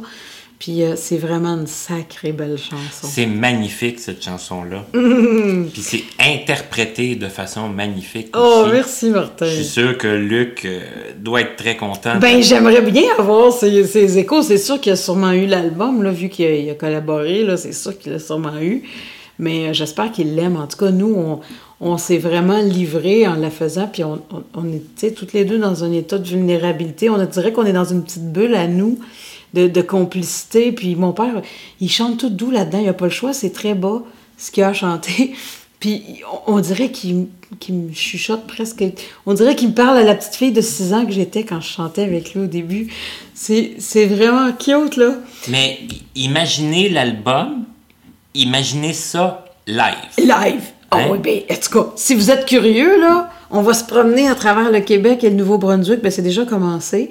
On est allé en Gaspésie, on est allé à Gatineau, on, ouais, tu est allé en Beauce. Tu reviens, toi, là. je reviens, moi, là, Je, me, je, me, je, me, promène parce que comme je participe au projet, ben, j'ai accepté de faire tous les spectacles qui vont accompagner le projet. Donc, euh, on a commencé à se promener un peu partout, puis c'est loin d'être fini. Là. On a commencé en septembre. Et puis, euh, ça va se poursuivre. Euh, on regardait ça pendant la pause, là. Oui, on est allé voir l'agenda. Jusqu'au mois d'octobre oui, oui, 2019. Oui, tout à fait. Puis ça va se rajouter, il va s'en rajouter. Il va s'en rajouter, là. Il y a des gros trous parce que l'été, c'est quand même un peu loin. Mais déjà, là, moi, je peux vous dire que déjà, euh, le, 3 mars, on va être, je crois, à Terrebonne ou Trois-Rivières. En tout cas, il y a Trois-Rivières et Terrebonne, là, une semaine après l'autre, en mars. Et puis euh, en avril, on sera, on va aller au Nouveau-Brunswick à trois endroits. Et puis euh, euh, ensuite, on va aller, je sais qu'on va être à Brossard le 28 avril à l'Étoile 10-30. Et puis on sera, et ça, on n'est pas peu fiers, hein, on va participer aux Francopholies de Montréal. On va être là-bas le 15 juin prochain au Théâtre Maisonneuve de la Place des Arts. On est vraiment heureux de faire ça. Ça, c'est quelque chose. C'est hein. quelque chose. Et puis ensuite, on va se promener. On va aller au Lac-Saint-Jean, sur la Côte-Nord. Et puis, il y a même euh, un hold pour l'Abitibi quelque part en septembre.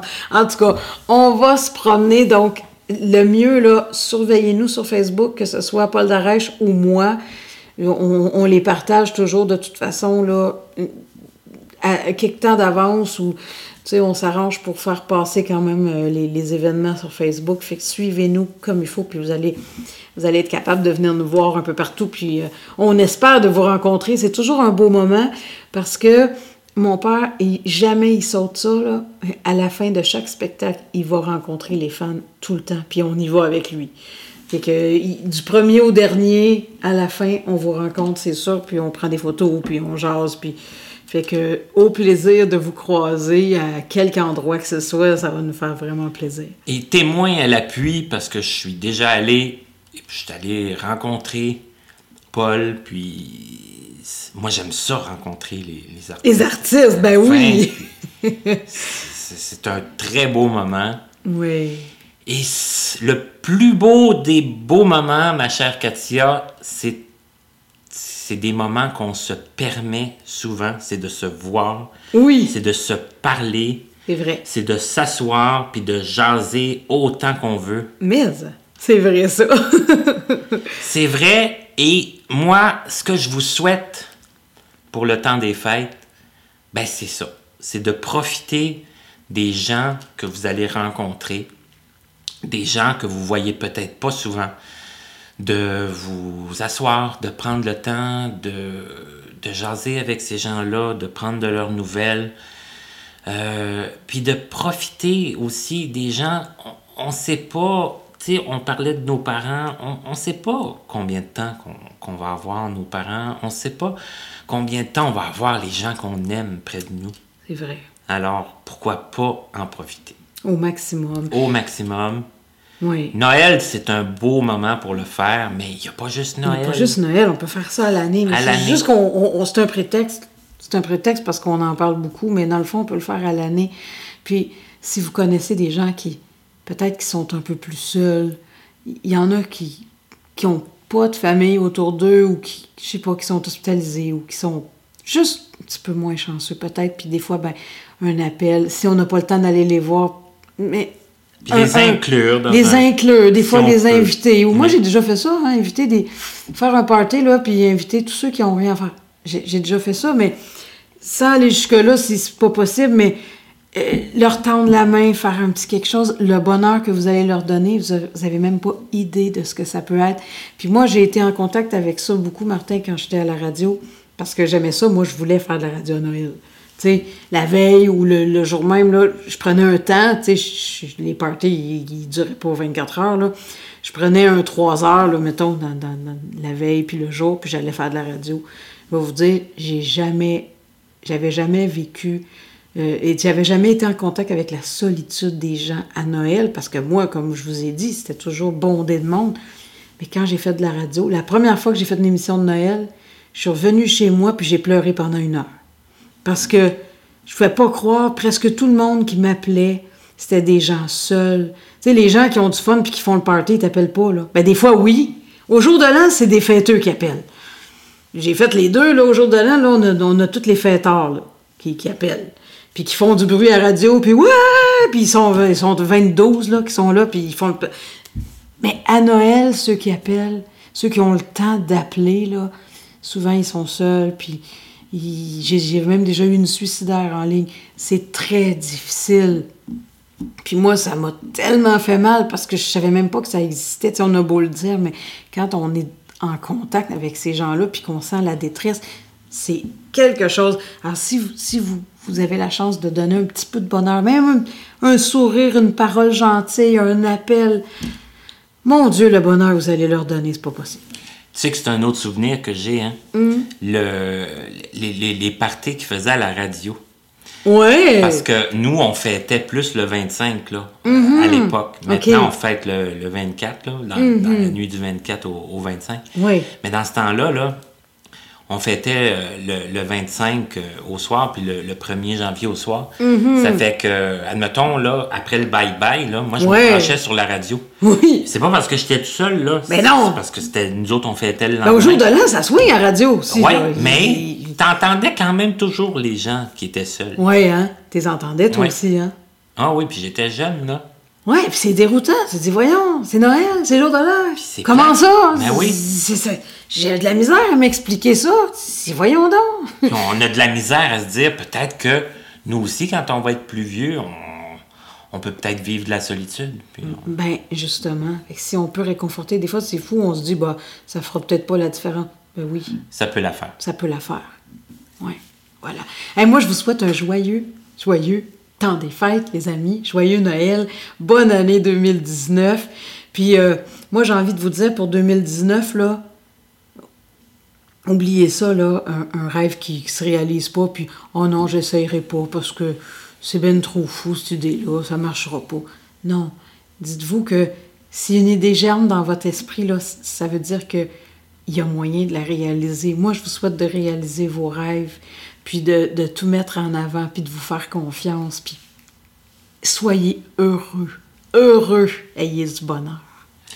Je pense que on pouvait pas finir ça mieux que, que tu l'as fait. Merci Martin, puis merci de m'avoir invité.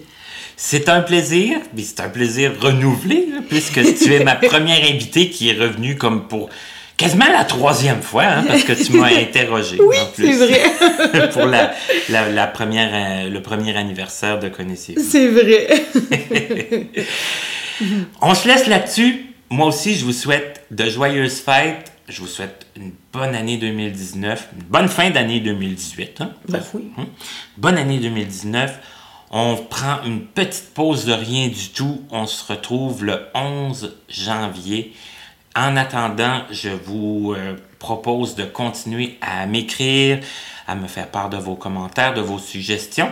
Puis les gens aussi qui peut-être m'avaient dit non, puis qui décideraient de dire oui en, 2019. Je suis sûr qu'il va en avoir de ça, moi. Ben, il y en a déjà eu ben quelques-uns. oui, ben oui. Alors pourquoi pas quelques autres? Et voilà. Et nous, on se retrouve très bientôt pour une autre émission de Connaissez-vous. Merci encore une fois, Katia. Merci à toi, Martin. À la prochaine. À la prochaine.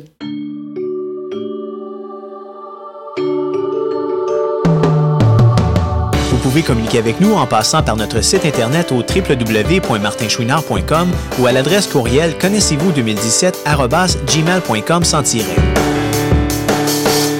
Nous sommes aussi accessibles sur Facebook et YouTube. Nous remercions l'Association des aveugles de la Rive-Sud ainsi que la compagnie Point par Point Inc. de nous prêter gracieusement leurs locaux pour l'enregistrement de certaines de nos entrevues. À l'animation, Martin Chouinard. À la voix, la musique, à l'édition et la mise en ligne, Stéphane Pilon, en collaboration avec Papillon Sonic. À la prochaine. prochaine.